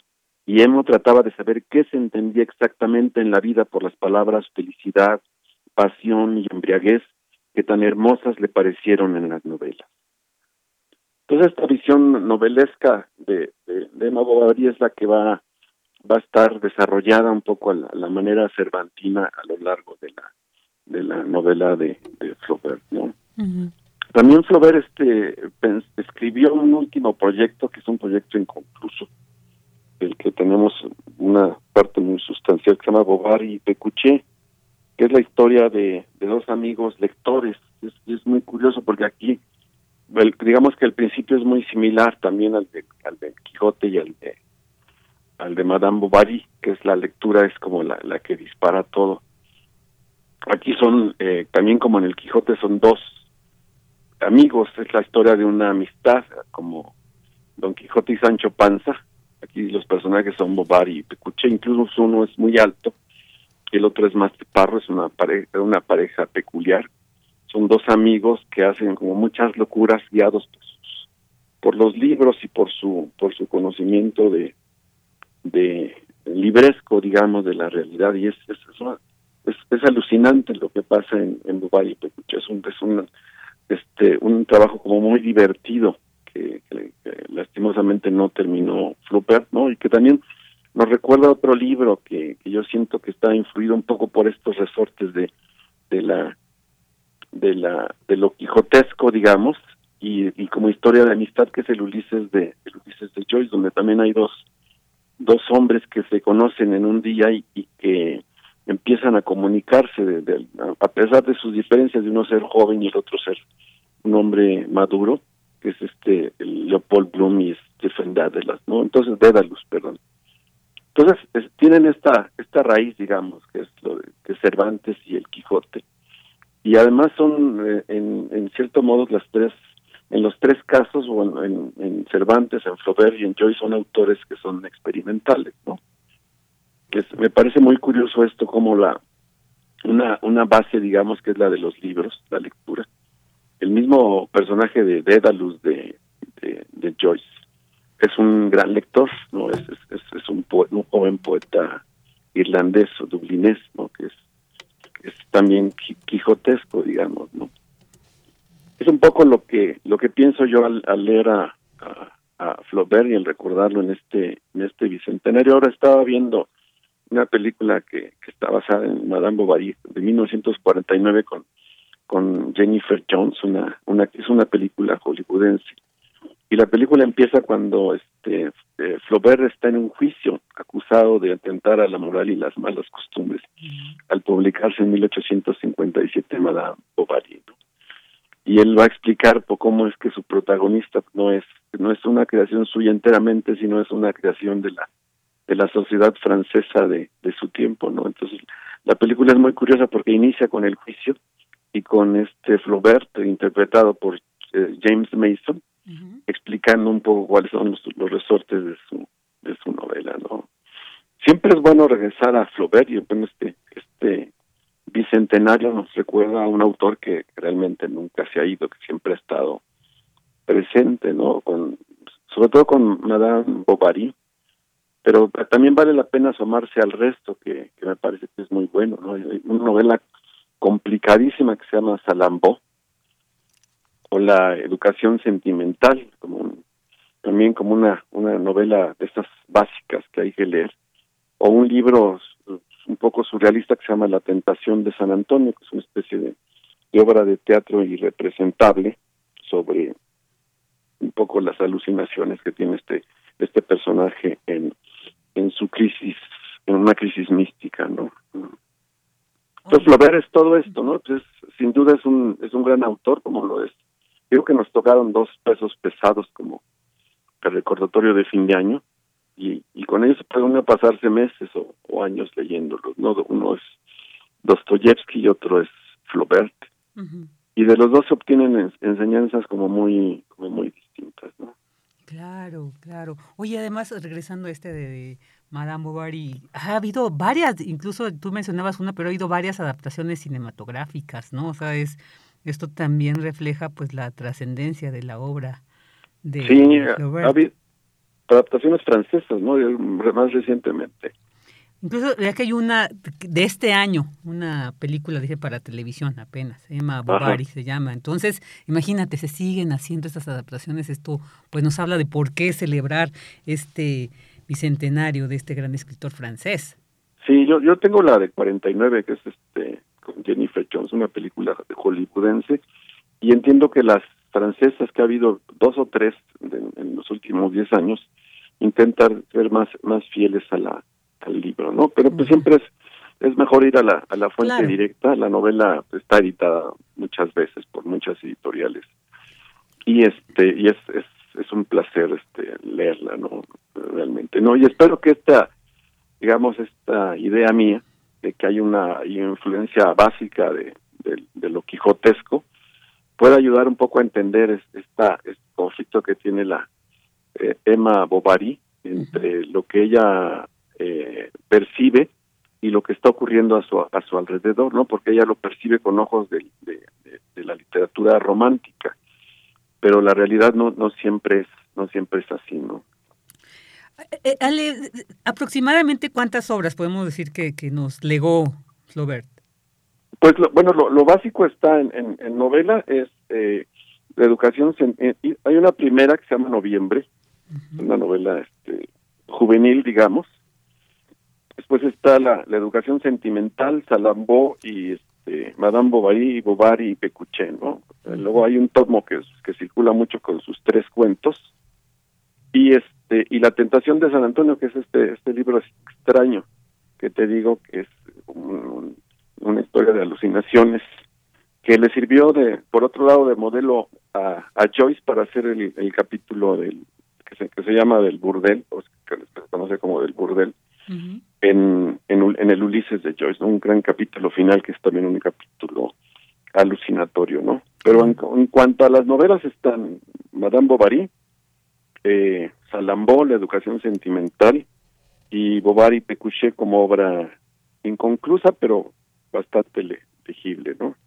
Mucha gente se queda en, en Madame Bovary, que está bien, ese, ese es como el, el comienzo, pero yo recomiendo seguirlo, ¿no? Claro, claro, sí. Pues, unos temas, además, unos títulos muy atractivos y, y sí, como bien dices, y aunque están estas adaptaciones cinematográficas, también hacer énfasis es mejor irnos a la fuente literaria original y ya después, ¿no? Ya después poder, incluso se, se aprecia de otra manera y mejor la, el cine a las obras adaptadas, pero siempre hay que ir al original. Por ejemplo, a mí me divirtió ahora ver eh, esa escena con James Mason representando a Flaubert en la película de 1949. El, el, juicio, porque el juicio fue real. Realmente la novela fue acusada de, de ser un atentado contra moral y las, y las buenas costumbres. Entonces ahí James Mason representando a Flaubert defiende defiende su novela, ¿no? Y la explica y entonces empieza a contarla y es así como, como empieza la película. Bueno, ahí si de repente se, se atraviesa, pues no, no hay que perder la oportunidad de ver. Esta es dirigida por Vicente Minelli, esta que dices de 1949. Entonces, pues sí, ahí está esta invitación. Ale, pues muchísimas gracias. Aprovecho para enviarte en nombre de todo el equipo un fuerte abrazo. Eh, muchas gracias por ser parte de este equipo de Prisma RU y todos los martes compartirnos esta riqueza literaria a través de tu voz y de tus elecciones, por supuesto, pues que esto refleja tu conocimiento sobre el tema. Así que te mandamos un fuerte abrazo, te seguimos escuchando, pues el año que sigue. Nos, oímos el próximo año y felices fiestas para todos. Muchas gracias. Gracias, Alejandro Toledo. Hasta luego. Buenas tardes. Porque tu opinión es importante, síguenos en nuestras redes sociales, en Facebook como Prisma RU y en Twitter como arroba PrismaRU.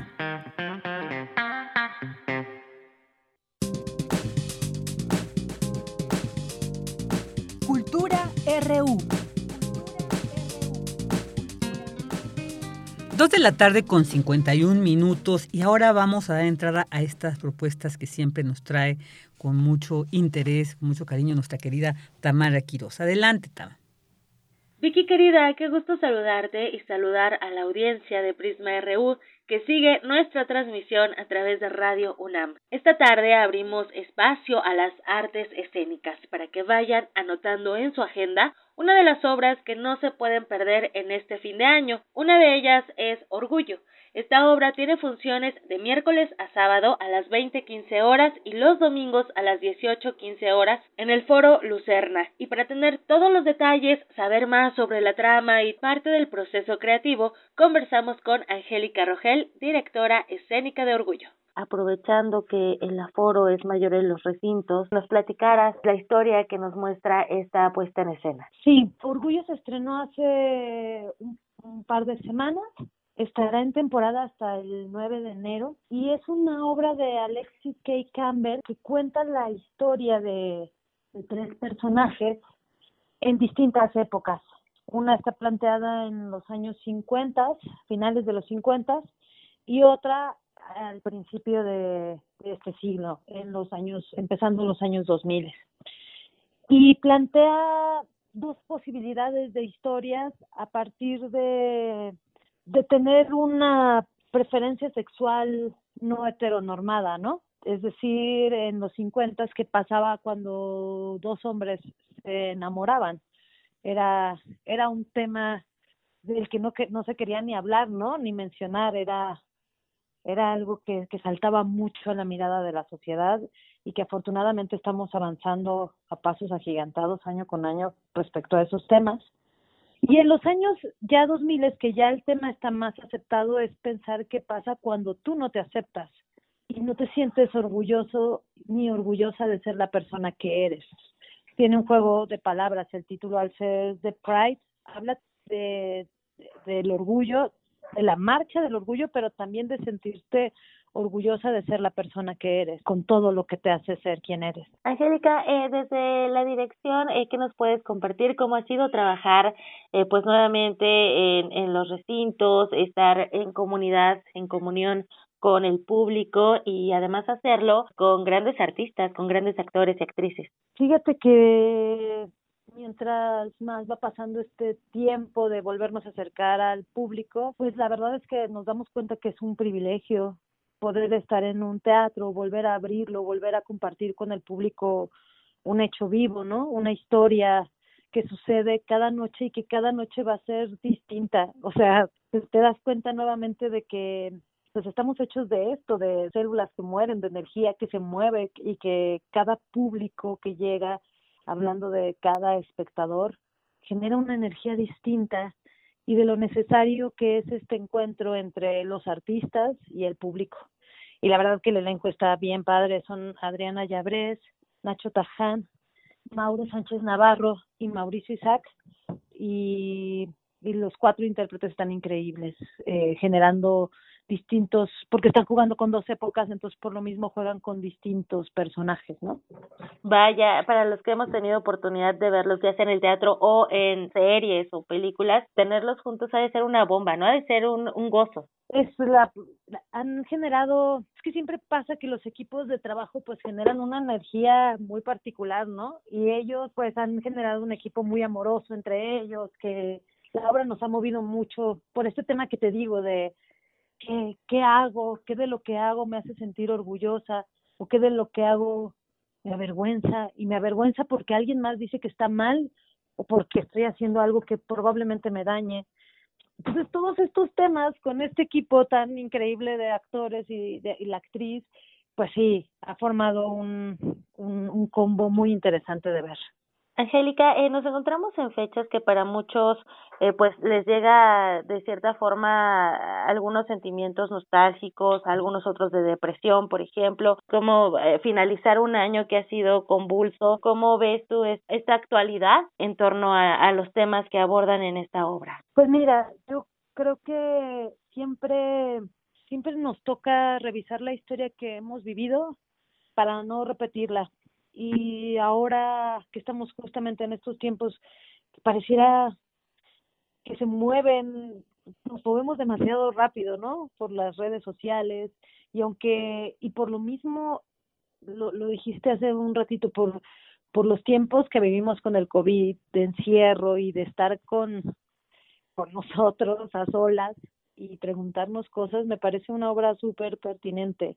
Uno, para revisar la historia que hemos vivido, que que tiene que ver mucho con la historia de los 50 que, que, se, que se habita en esta obra, y otro con la historia de los 2000 de ver a alguien que se lanza a, a destruirse y decir cuánto, cuánto me destruyo, cuánto hago sin pensar, cuánto en este tiempo que me ha tocado estar a solas y revisarme encuentro que hay cosas de mí que no me gustan, ¿no? Y ahora que además nos toca encontrarnos en familia, de pronto es fuerte siempre los encuentros familiares.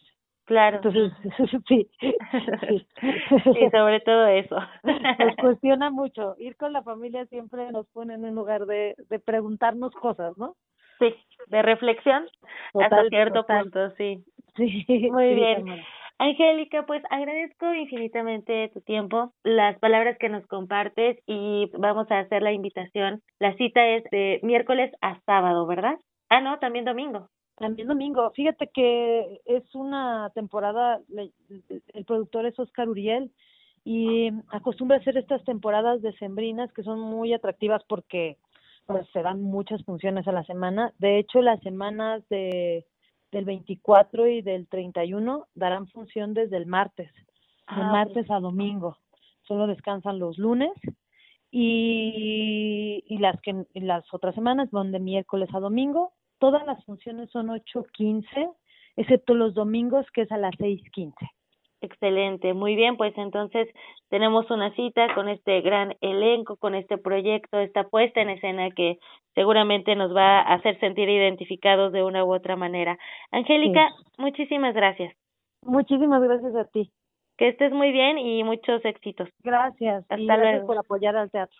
Siempre. Se necesita mucho. Gracias. Sí, sin duda. luego. Hasta luego. Bye bye. Angélica Rogel es directora escénica, actualmente dirige Orgullo. Esta obra se presenta en el Foro Lucerna del Teatro Milán. Hasta aquí la información de hoy. Querida Vicky, regreso contigo. Un abrazo bien fuerte para ti y la producción. Hasta mañana. Hasta mañana, Tam. Muchas gracias por esta, como siempre, siempre muy valiosa, interesante información y propuestas que nos traes.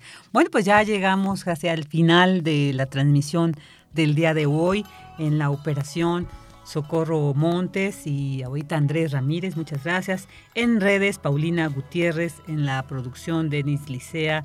Y del área de información, Abraham Menchaca, Dulce García y Daniel Olivares, quiero agradecerle. Yo soy Virginia Sánchez y en nombre de Yanira Morán y de todo el equipo que hace posible que lleguemos hasta ustedes todo, todos estos días de una a 3 de la tarde, pues le agradecemos el que nos acompañe, el que elija esta estación de Radio UNAM para que le acompañe en sus quehaceres cotidianos. Le enviamos un fuerte abrazo. Eh, ya estamos en periodo vacacional, así que sigan disfrutando sus vacaciones quienes lo pueden hacer. Hay que seguirnos cuidando, ya escuchamos, no hay que bajar la guardia, no dejemos que esta variante de Omicron se desarrolle como ya lo hemos visto en países de Europa, así que mantengamos este, esta disciplina, digamos, sanitaria para evitar que lleguemos a unos puntos críticos. Así que sin embargo, pues también hay que seguirla pasando bien, gozar y agradecer la vida. Muy buenas tardes, muchas gracias y los escuchamos el día de mañana.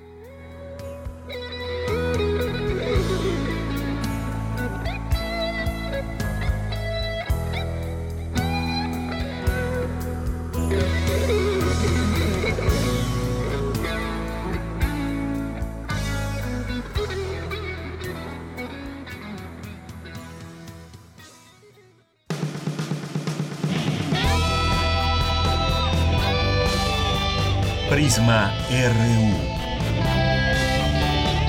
Relatamos al mundo.